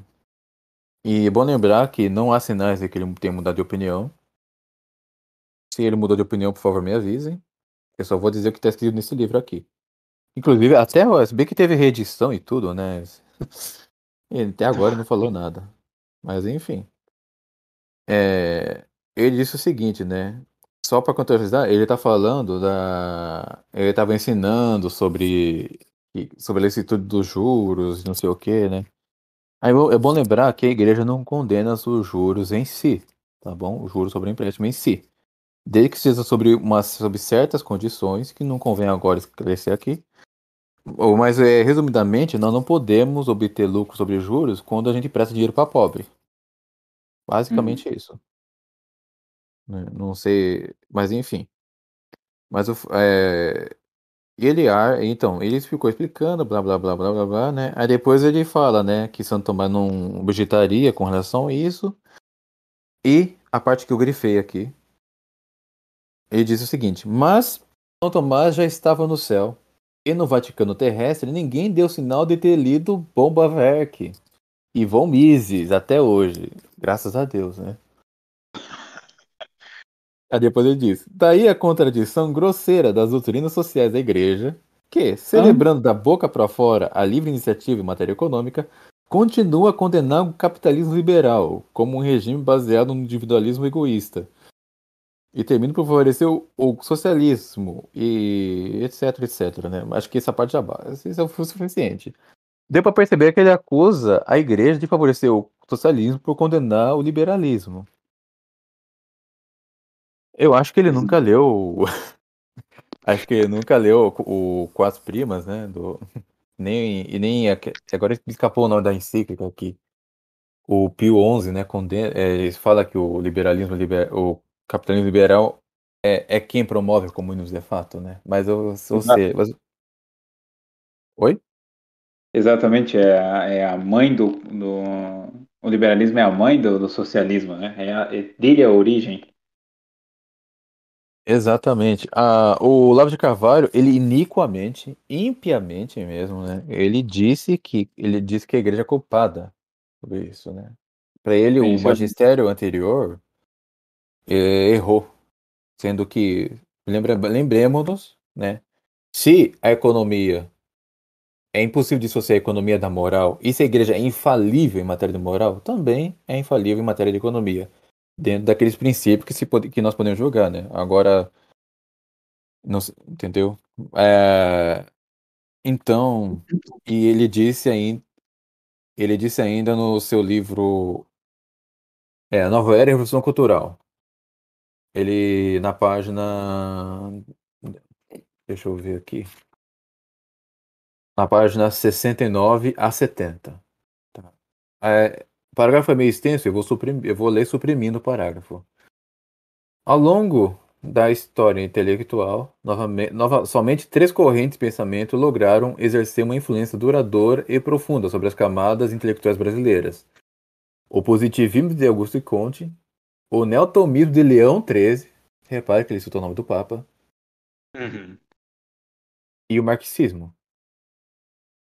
Aí depois, é, ele escreve aí, aí depois, é, no meio do parágrafo, ele coloca assim: o neotomismo é a reação que ao Estado teocrático opõe um apelo ao retorno do antigo, devidamente revisto e atualizado. É, etc, etc. ah, continuando, né? Aí coloca, ele abre um parênteses, né? E aqui vem a citação bem ímpia dele, né? Que ele diz o seguinte: Cabe uma ressalva com relação ao neotomismo, não confundi-lo com o tomismo. Se por essa palavra se entende a filosofia de Santo Tomás de Aquino. O tomismo é, é a, o tomismo é a filosofia em sentido pleno. O neotomismo é, ao contrário, um movimento cultural e político, ideológico em suma, voltado à difusão dessa filosofia, tomada como solução pronta de todos os problemas e, portanto, de boa parte da substância filosófica. Ah, eu não sei, eu não sei exatamente o que pensaria alguém como um Garrilo, Ga- um Garrilo Ga- Lagrange, um Santiago Ramírez, se, se ele se lesse um negócio desse. Ou Cardeal Biot, né? Se lê um negócio desses aí. Não sei o que eles pensariam. Ah, mas o fato é que ele, para ele, o Leão XIII deu início a um movimento ideológico. Consequentemente, um, um erro, né? É, eu lembro dele comentar essa questão da, do erro, do suposto erro da, da igreja ao ter condenado o liberalismo. Ah, isso também era proposto nas aulas do COF. É, é, a aula em questão eu não lembro, não me recordo aqui, então o pessoal não, não me difame por isso, mas é, ele falava isso abertamente nas, nas aulas sobre esse erro e como ah, o movimento ele não citava necessariamente um movimento um conservador, mas um movimento de, eh, de restauração cultural, que era essa a, que é essa a ideia, eh, e iria absorver eh, essas ideias eh, do liberalismo e ter uma atuação política pelos católicos. E é o que a gente vê exatamente hoje. Então vê que esse plano, vamos dizer assim, esse pensamento do Olavo, ele é bem antigo. É, não é algo recente, mas que acaba, né, no pensamento dele na época, isso levaria 10 a 20 anos para ser proposto. Então, isso já, tá, já se iniciou faz uns, uns 5 anos atrás, vamos dizer assim, algo que para ele deve- levaria um, mais ou menos uns 20 anos para ocorrer essa, essa restauração cultural, né? Porque quando tu não tem, a, a- não tem o foco ou a, a primazia da igreja sobre a sociedade, você fica com, a, com questões secundárias, como a cultura, por exemplo. Então, o Olavo é uma das figuras mais proeminentes do, do conservadorismo, mesmo ele não se chamando conservador, ele, ele mesmo cita essa, isso, mas o fato é que muitos desses, dessas figuras que a gente tem da, da direita, por exemplo, Os Como- influenciadores, né? influenciadores como Bernardo Kisser, o Alan dos Santos, etc. Nós, eu, eu lembro de beber muito nessas fontes assim, mas tu vê claramente um movimento de é, centralização num certo, como é que é o nome disso? Um certo profeta, um certo messianismo ali com intelectual, vamos dizer assim. Porque, afinal de contas, como o Olavo não erra, o Olavo sempre tem razão. Então, e ali- nesse mesmo livro, né, na página 64, numa nota de, roda, na roda- nota de rodapé, número 16, ele disse o seguinte, né? Sobre a, re- sobre a relação, né, de, de revolução sexual e, e, e disseminação da AIDS, etc e tal. Ele diz o seguinte, olha só. Uma bela campanha moralista, por desagradável que fosse, abre, agora abre parênteses, e para mim, ou seria, pois pessoalmente eu sou mais pela libera liberação, liberação sexual, tá? Fecha parênteses. Sim. Faria mais para conter o, o avanço da AIDS do que a distribuição de trilhões de camisinhas. Nesse momento histórico, qualquer campanha moralista, por boboca que nos pareça, é um empreendimento digno de louvor. Uma contribuição à salvação da espécie humana. Espécie humana, não da alma. Nossa. Se amanhã ou depois a população do Brasil aderir em peso, olha só, aos pentecostais, ao bispo Macedo e a, revolu- e a renovação carismática, a AIDS estaria vencida entre nós. É... Tanto faz, né? É. Tanto faz, né? É curioso Tanto que antes ele faz. falava dos muçulmanos. Muçulmanos escrito com dois S, né? Que é bem típico dele. É, tanto faz a, a questão de quem vai solucionar, solucionar o problema, né? Então, doutrinalmente falando, não há problema nenhum, né? Dá pra ver isso claramente nele. E só, só para lembrar, o, o Olavo de Carvalho, ele, nesse livro Nova Era e a Revolução Cultural, é na época que ele elogiava bastante o Lula, viu? Ele elogiava bastante o Lula. Mas só para fechar, né, encerrar novamente é, aqui sobre o, o Olavo de Carvalho, é, ele reproduziu uma entrevista no seu livro O Imbecil Coletivo, na página 396.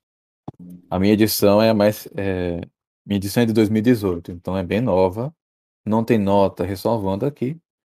Então, sinal que o Olavo pensa desse jeito até hoje.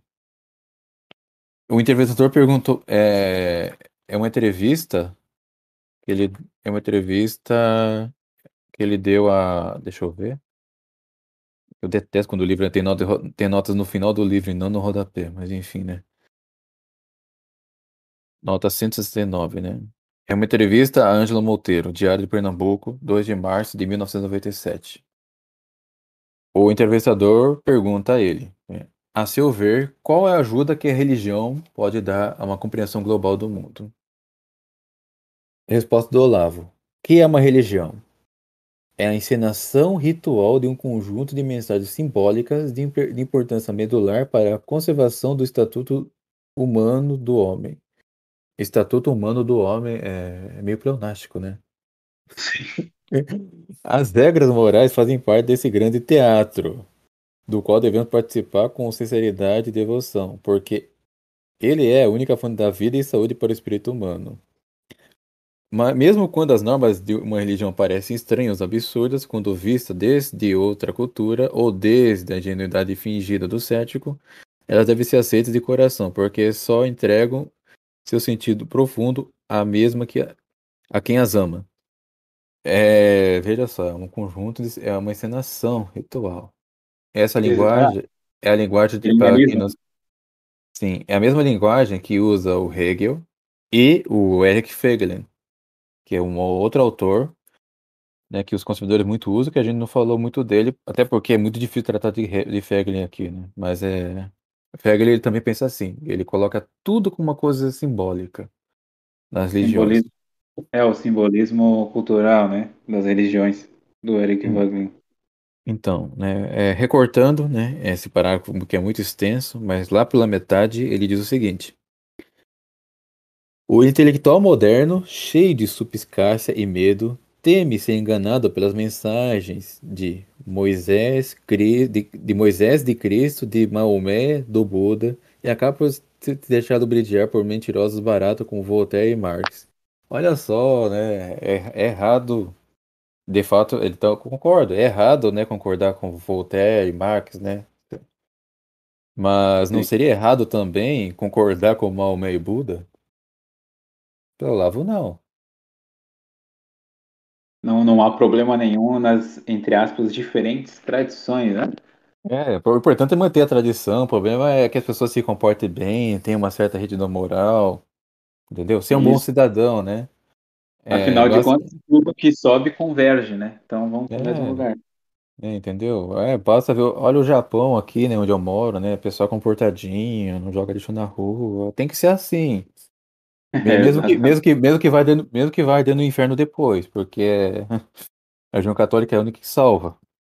Mas é, é para você ver esse tipo de gente né, da neodireita. É Mas o, é, mas é isso, né?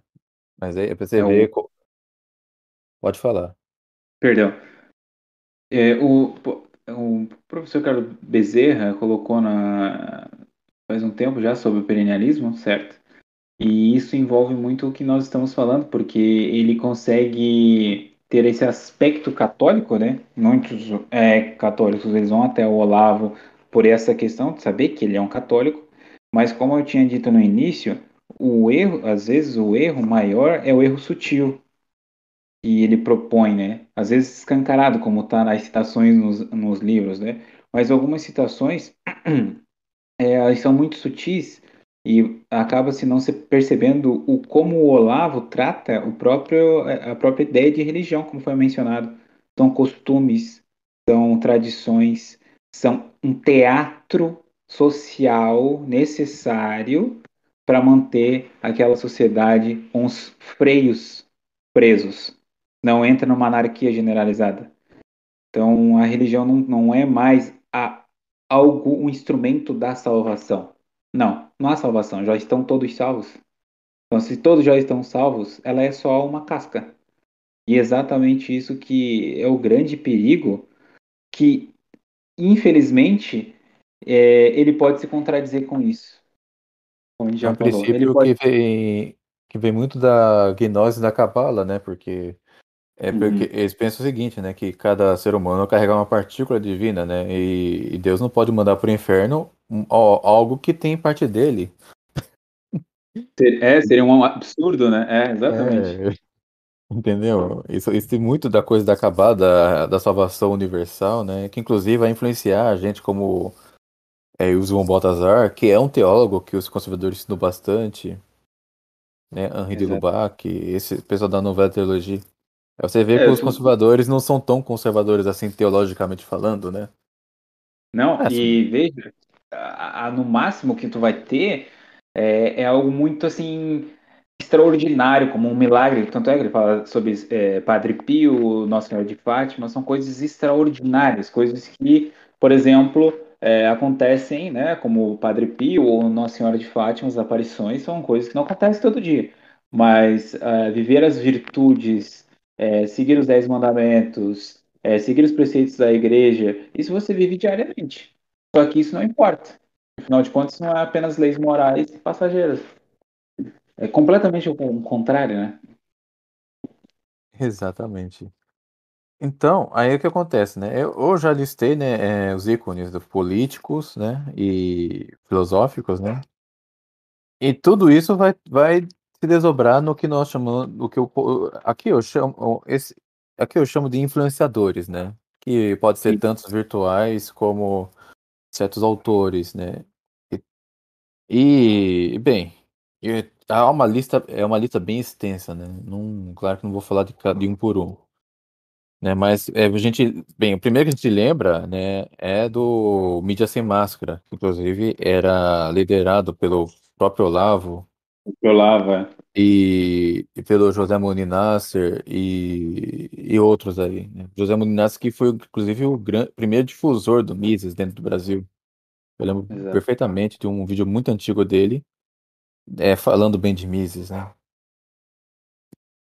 Aí dele vem, vem, é, se desdobrou em várias coisas, né? Aí temos, por exemplo, né, tem o Instituto Borborema, né, onde... Do Oi? um, um dos alunos do Olavo que esqueci o nome dele agora, que dá origem ao Instituto Borborema. Ah, é, é é- não, não é o, não é Rafael Nogueira, né? Ou é ele? Não, não é não, não. Flávio Morgenstern, não, não. É o, o Morgenstern fala, só que eu tô, não sei se era ele.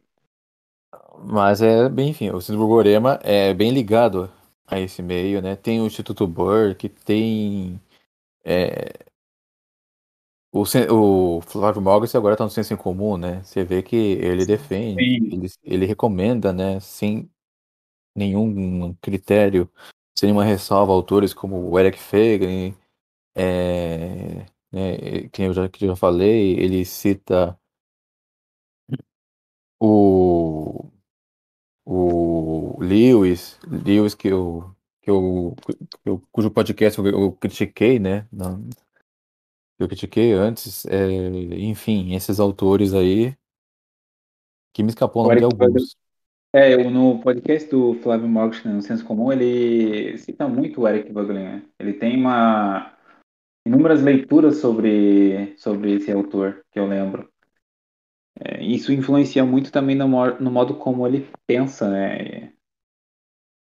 Eu lembro dele citar várias questões do, do Eric Voegelin é, sobre a questão do que é Deus, por exemplo, tem vários, é, um último artigo do Eric Voegelin que fala sobre essa questão, é uma confusão entre Deus de potência e Deus de ato, por isso que eu citei lá no início. Isso vem do próprio Eric Wagner, essa confusão. O que é Deus, né? Ele, ele faz aquela pergunta, né? É, o que é Deus, e ele faz essa, essa confusão no, no livro. Eu não recomendo a ninguém a ler Eric Wagner, assim, porque Sim. você pode ficar extremamente confuso com os conceitos que ele coloca. Sim, ele pode ter, ele pode até colocar alguns dados históricos interessantes, mas a gente não deve, mas tipo, as suas interpretações e julgamentos a gente deve ter que rejeitar. É. Entendeu? É igual, é igual como muitos católicos recomendam, né? A regime, é, tem, recomendo Regime Pernu, e, mas são, eram autores que não eram católicos. Regime Pernu, Jacques Le Goff e outros aí não eram católicos. É, eles contêm dados interessantes, sim, sobre a respeito da Idade Média, mas são autores que devemos ler apenas para como registro e olhe lá.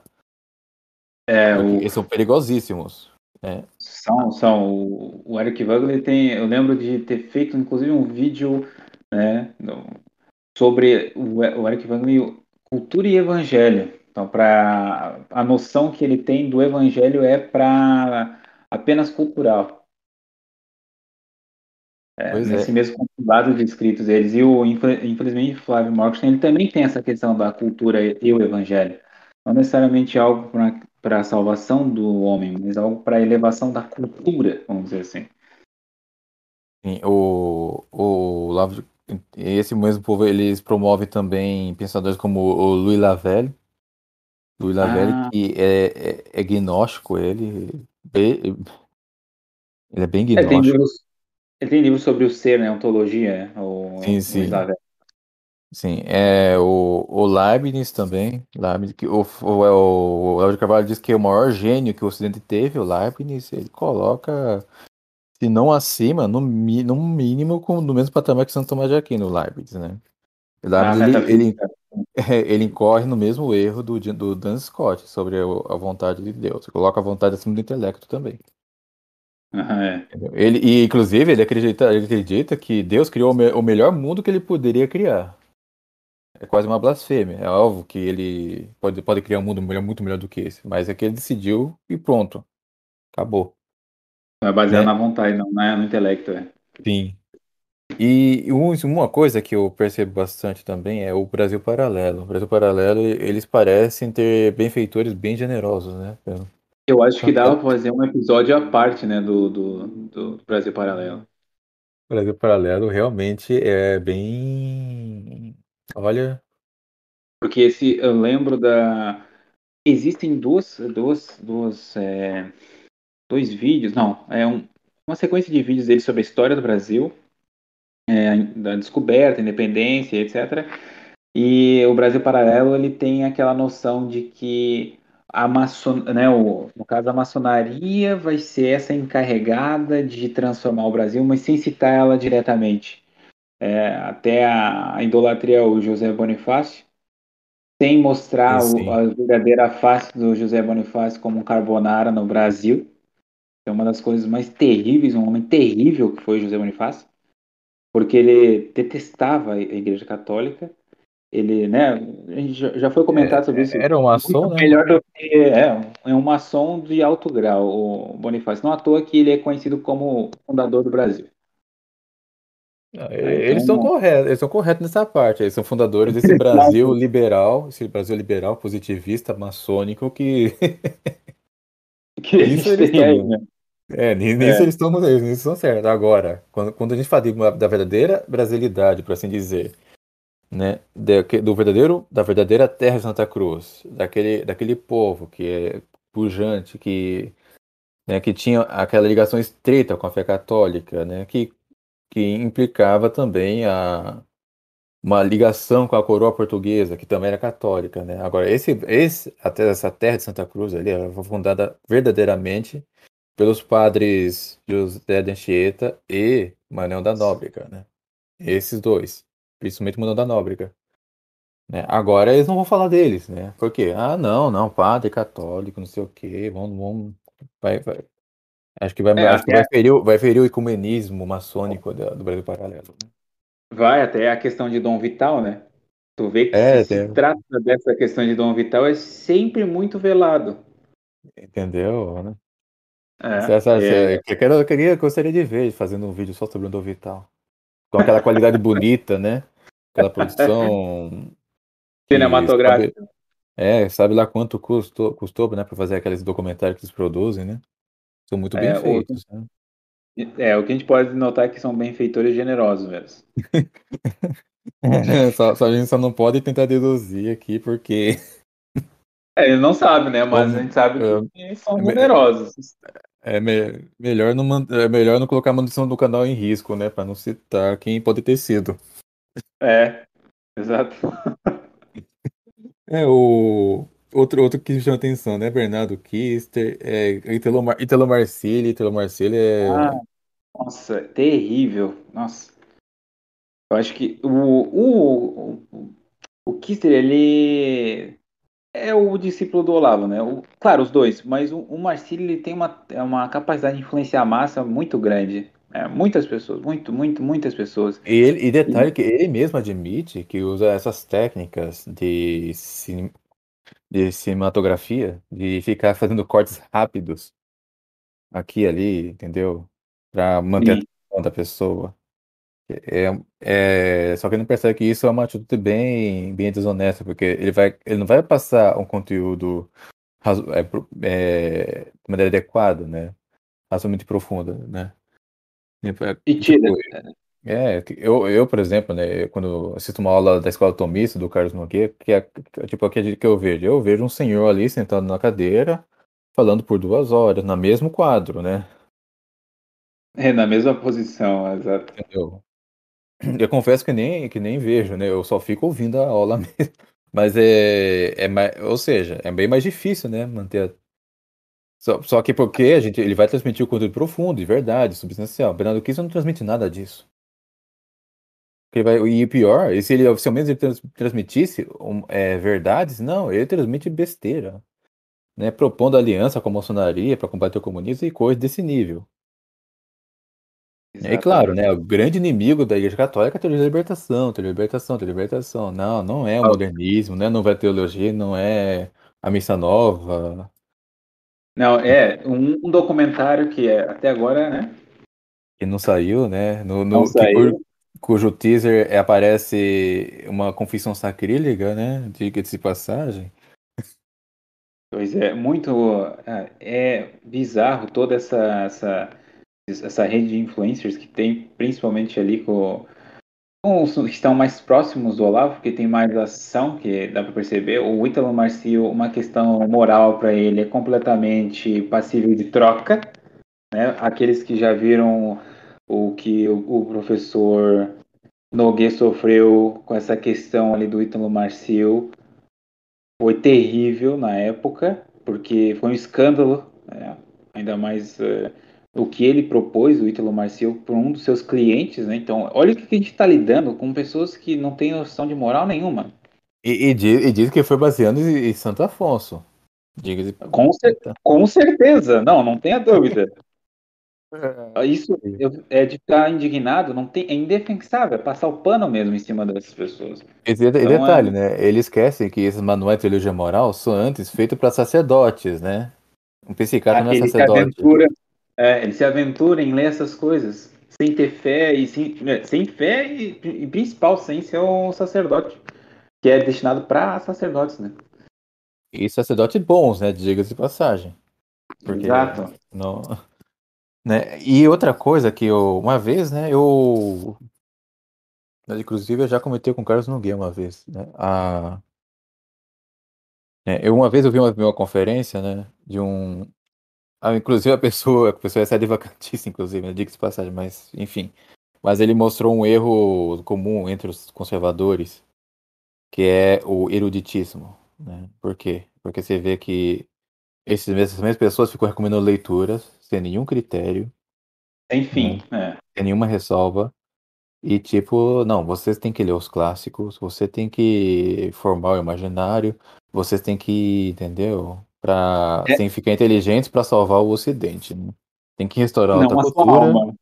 É, É. Não salve a sua alma, salve o Ocidente. Você tem que, você tem que ler todas essas coisas, tem que, tem, tem que ler, ler autores pagãos, tem que ler, é, é, tem que ler Goethe, né? O Goethe, você sabe, né? Autor de O Fausto, né? Que é um, é um- o Fausto é um livro que parece que foi ditado pelo próprio demônio. Aham. Inclusive foi daí que isso é a dialética hegeliana, tá? Que, em que os Aham. conservadores se baseiam. Quando o Mephistófeles, ele- quando o Fausto pergunta, né, quem ele era, Mephistófeles respondeu, né? Eu sou a parte da força que, embasada no mal, promove o bem. Resposta do demônio Mephistófeles, tá? É, Ele é, o mal, ele, ele é o mal que promove o bem. Por quê? Para a dialética hegeliana, né, tem que ter os dois, dois opostos para haver uma superação. Entendeu? É a aquele doutrina oriental, né? É. É, não precisa, ou seja, o, o bem só pode existir se existir o mal também. Não é o contrário. No- a nossa boa doutrina diz que é o contrário. né? O mal ele existe como uma corrupção do bem. É, é preciso existir um bem para o mal existir. Então é possível existir o bem puro. O bem, o sumo bem é Deus. Não tem nada de mal nele. Agora para esses caras não é o contrário. né? Tem, tem um pensamento mais satânico do que esse. né? Mas se bem que Goethe era satanista mesmo, né? Goethe É, era o- ele, ele era satanista mesmo, mas é o tipo de autor que, é- que é, os conservadores promovem, recomendam. Olha, leia Goethe, leia o sofrimento, do- o sofrimento do jovem Werther, leia mais não sei o quê, é, leia Dostoiévski, Tolstói, não importa se eles eram é, cismáticos, se, e se Tolstói era alinhado com a maçonaria, não, não tem problema, pode, leia à vontade ali. É, o, nós por muito tempo tivemos esse pensamento também do, do intelectualismo, né? E, e tu vê como isso é danoso para várias questões é, da formação, vamos dizer assim, que eles acham que é, é adequada à formação do, do suposto imaginário. Então você não tem uma formação necessariamente intelectual de fato. Né? Você É tem uma porque- forma- Se é você tem uma porque- formação intelectual, você vai abandonar aquilo ali. Não tem? É, agora, quando você forma o imaginário, você fica com possibilidades, né? Não com aquilo que é. Isso. é, como é que eu posso dizer? Foi por muito tempo a gente não entendia essa questão. Né? Então, quando eles pedem a leitura dos clássicos com as possibilidades infindáveis, etc., e com, como se os clássicos fossem um exemplo da realidade, como se aquilo fosse a própria realidade. É, a- é a pura fantasia. A, a direita adora essa questão do imaginário. Eu acho que a gente dava, dava um podcast à parte também. Certamente. É, ele esquece, né, que é para quem não é familiarizado, né, com a filosofia escolástica, né, é bom lembrar o seguinte, né, nós temos os cinco sentidos externos, que são a, visão, a audição, tato, paladar e olfato, e quatro sentidos internos, que são o sentido comum, imaginação, é, memória e, no caso do ser humano, a cogitativa, né, dos animais, a estimativa. A imaginação não é algo intelectual.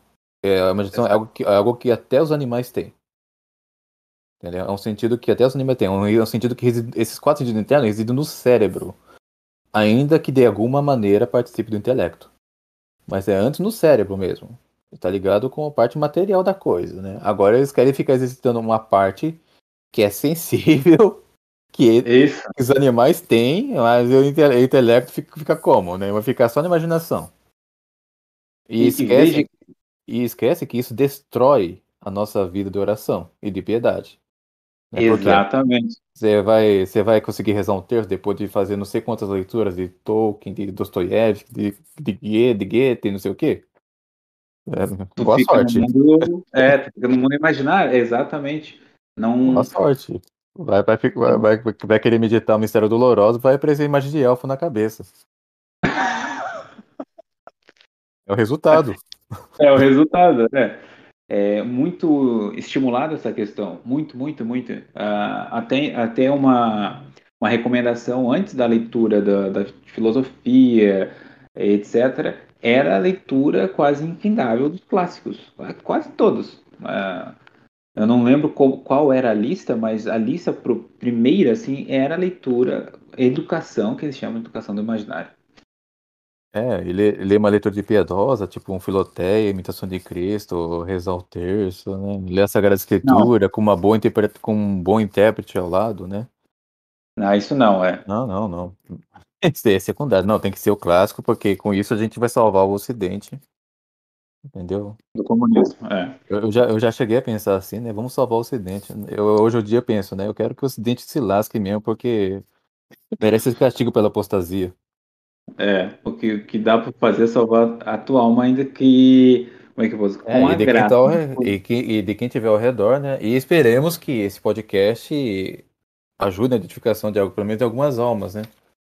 Pra pelo menos largar esse erro, né? Esse, esse, esse- Agora, aí vem uma parte bem problem... que é bem polêmica, né? Porque inclusive tem pessoas no meio tradicionalista que já caiu nesse erro.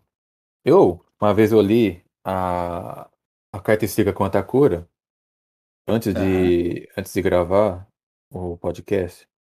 Eu vou, deixa eu ver se eu, procu- eu vou procurar aqui. É, Vou com ela aqui também. quanto à cura, né? Quanto à cura, é... cadê, cadê? Ah, sim.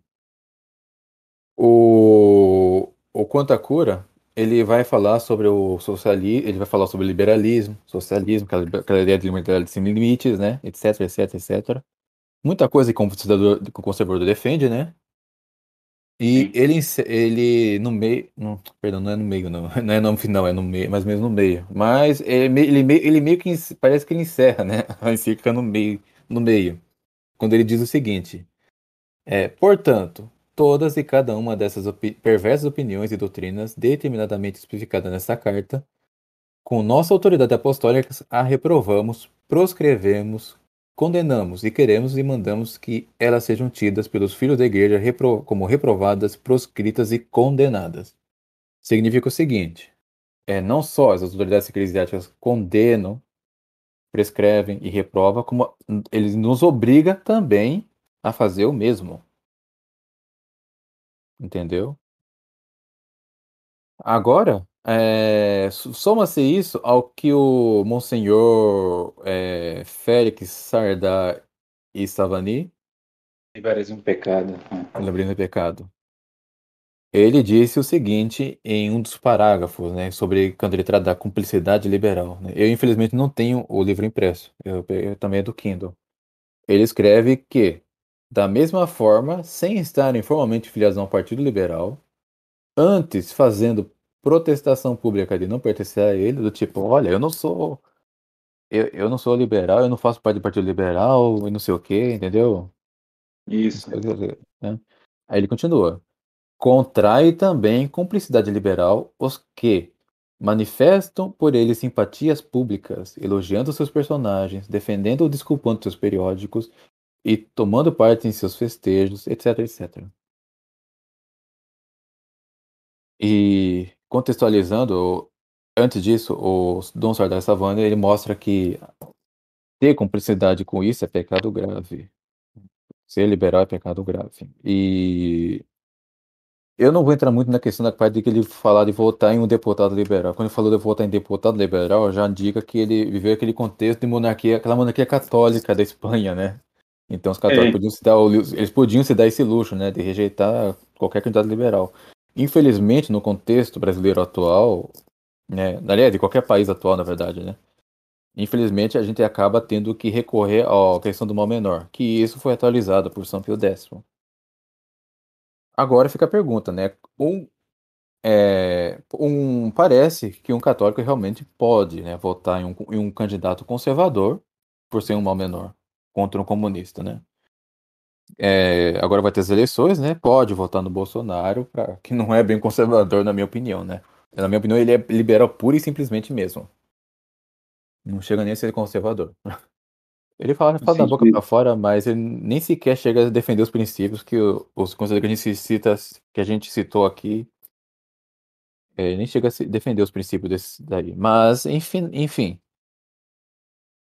Ah, agora, Agora, bem, na minha, na minha mais humilde opinião, dentro do contexto, tá? É, é, pode votar sim. Ah, o problema agora é com relação ao apoio público. Exatamente. A correção ao apoio público. Por quê? Porque a partir do momento que você apoia um liberal, e conservador é liberal, tem que deixar isso bem claro. Se um dia surgir um partido conservador no Brasil, pode ter certeza, é liberal esse partido. Ele vai ter, ele não vai defender coisas muito diferentes dos esquerdistas. É, é como eu disse, como eu disse na minha definição. Os conservadores, eles não são nada mais, nada menos que progressistas em marcha lenta. Quem diz isso são os próprios conservadores, tá? São os próprios conservadores, como já foi demonstrado aqui.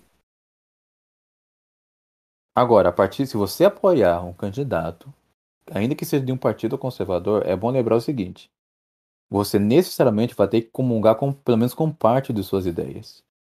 E se você e, com, e já foi demonstrado aqui nesse podcast que é impossível católico apoiar apoiar entrar em comunhão com qualquer ideia conservadora. É impossível, porque são liberais, são maçônicas, são iluministas, decorre também da heresia protestante e entre outras coisas.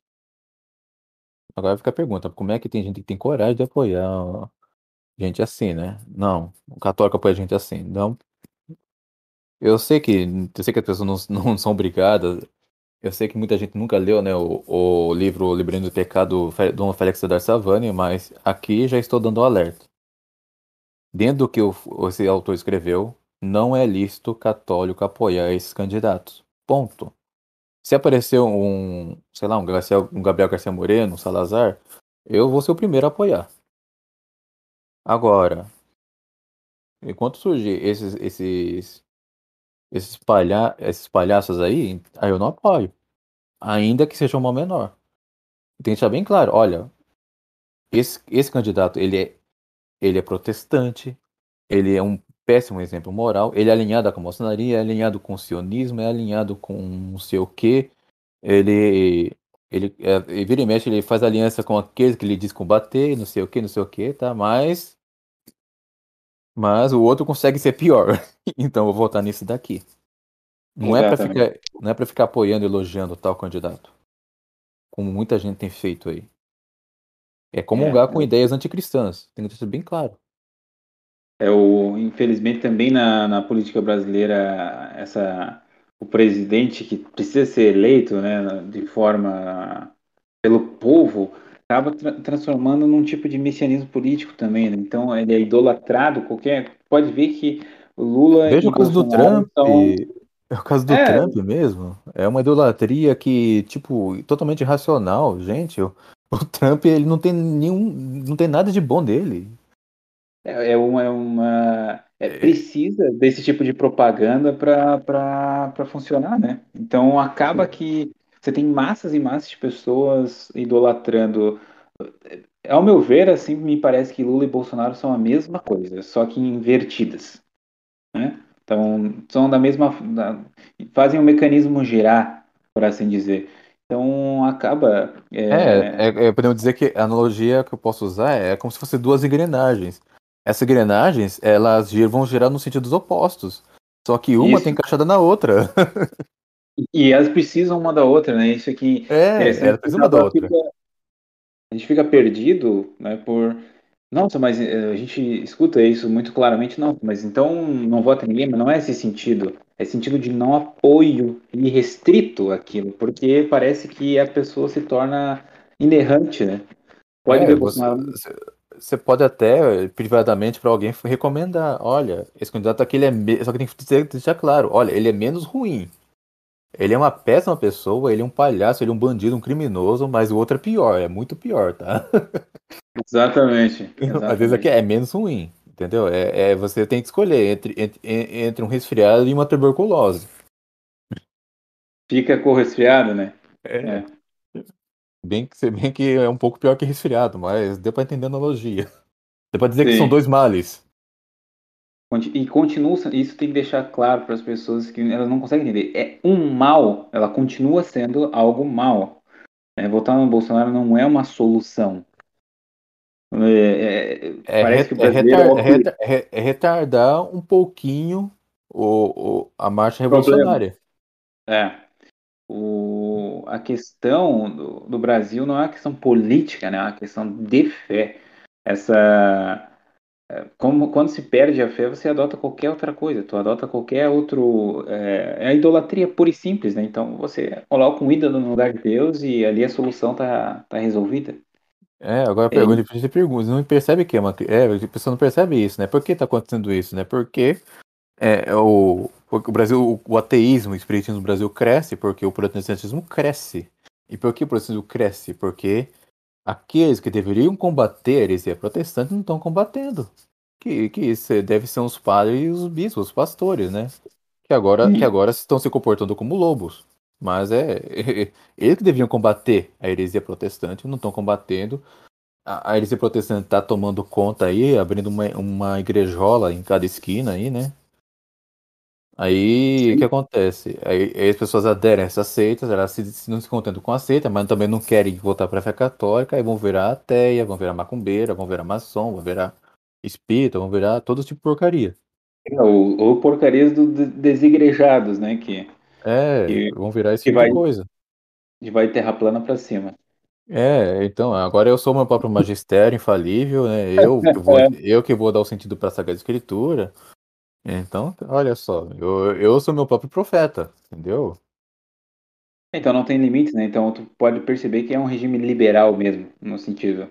Exatamente, entendeu? As pessoas não enxergam que o problema está nisso, né? E eu preciso dizer como começou isso. Claro, essa crise estava incipiente já desde o começo, né, no Brasil, a partir do momento que a, o José Bonifácio e o Dom Pedro I, né, financiado por certos grupos aí, né? Mas entre, entre eles a maçonaria.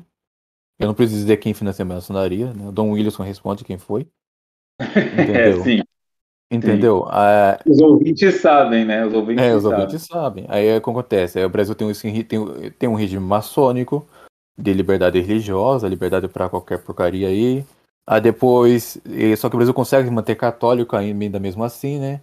Só que aí acontece, vem o Vaticano II, vem a, a teoria da libertação, entendeu? Aí começa toda essa derrocada. E, e, e aparece esses esses palhaços, né, esses patifes, esses esses apostas, servos de Satanás aí, perdão a expressão, mas eu tenho que dizer, dar o nome aos bois.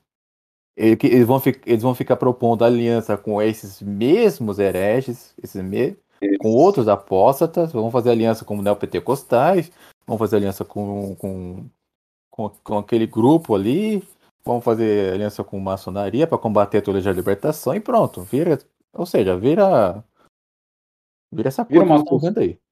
Vira é um Frankenstein, né? É um Frankenstein, literalmente o, o braço do neopentecostalismo, o, o corpo da maçonaria, da outra, outra, um outro braço da religião que não pode falar o nome.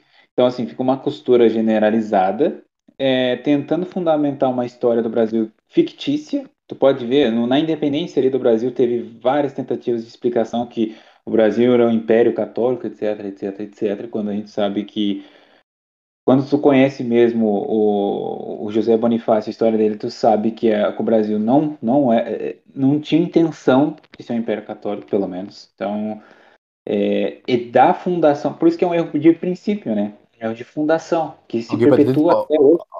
É, alguém pode até dizer, ah, mas ele deu uma relevância para a religião católica, não sei o quê, só que isso daí é somente porque era a maioria da população, né? Se eles não, não fosse. Vão, eles, não, eles, não vão, eles não vão querer um motim dentro do país. Porque Exatamente. a maçonaria, ela, ela tem a astúcia da serpente. Entendeu? O Bonifácio era. É, o, é, o Bonifácio é muito, era muito inteligente. Não tinha. Isso é inegável, mas a, a é. astúcia era exatamente para manter o poder. Então, aí agora fica a pergunta, será, será que essa gente não percebe, né? Eles falam que o Brasil tem tantos problemas, por exemplo, né? Claro que tem bastante problema, mas será que não percebe que eles também fazem parte e que eles estão promovendo o problema? Isso. Esse, é, e é uma, é uma coalizão que não tem, não, não tem como ir para frente. Você vai se unir com aquele que não tem o, o objeto principal, que é a fé, não tem. Como é que tu vai se unir não tem, é uma divergência muito brutal. É, é evidente aí, é uma opinião minha, de que é uma união nas aparências. É uma uni unidade de aparência. E completamente hipócrita, diga-se de passagem. É, exato. É algo, meio, é... algo, que chega a ser, algo que chega a ser farisaico. É, é só para manter a, o status quo, só isso. Mas o resultado é isso, né? A... Aí a gente vai ver, né?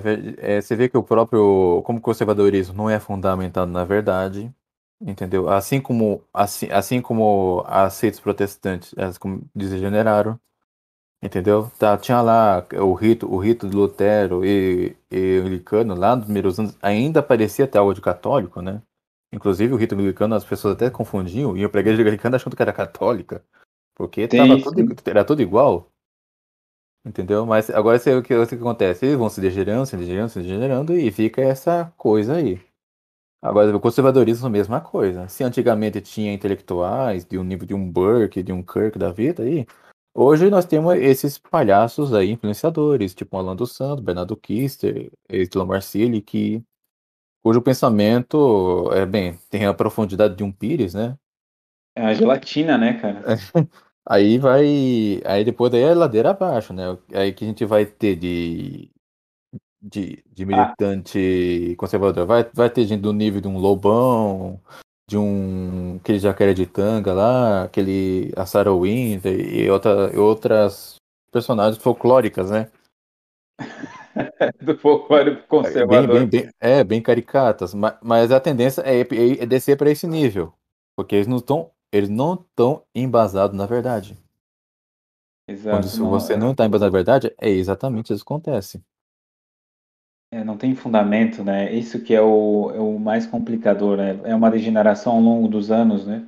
Como tu tinha fez o paralelo com o protestantismo e o conservadorismo, uma degeneração ao longo do, do tempo.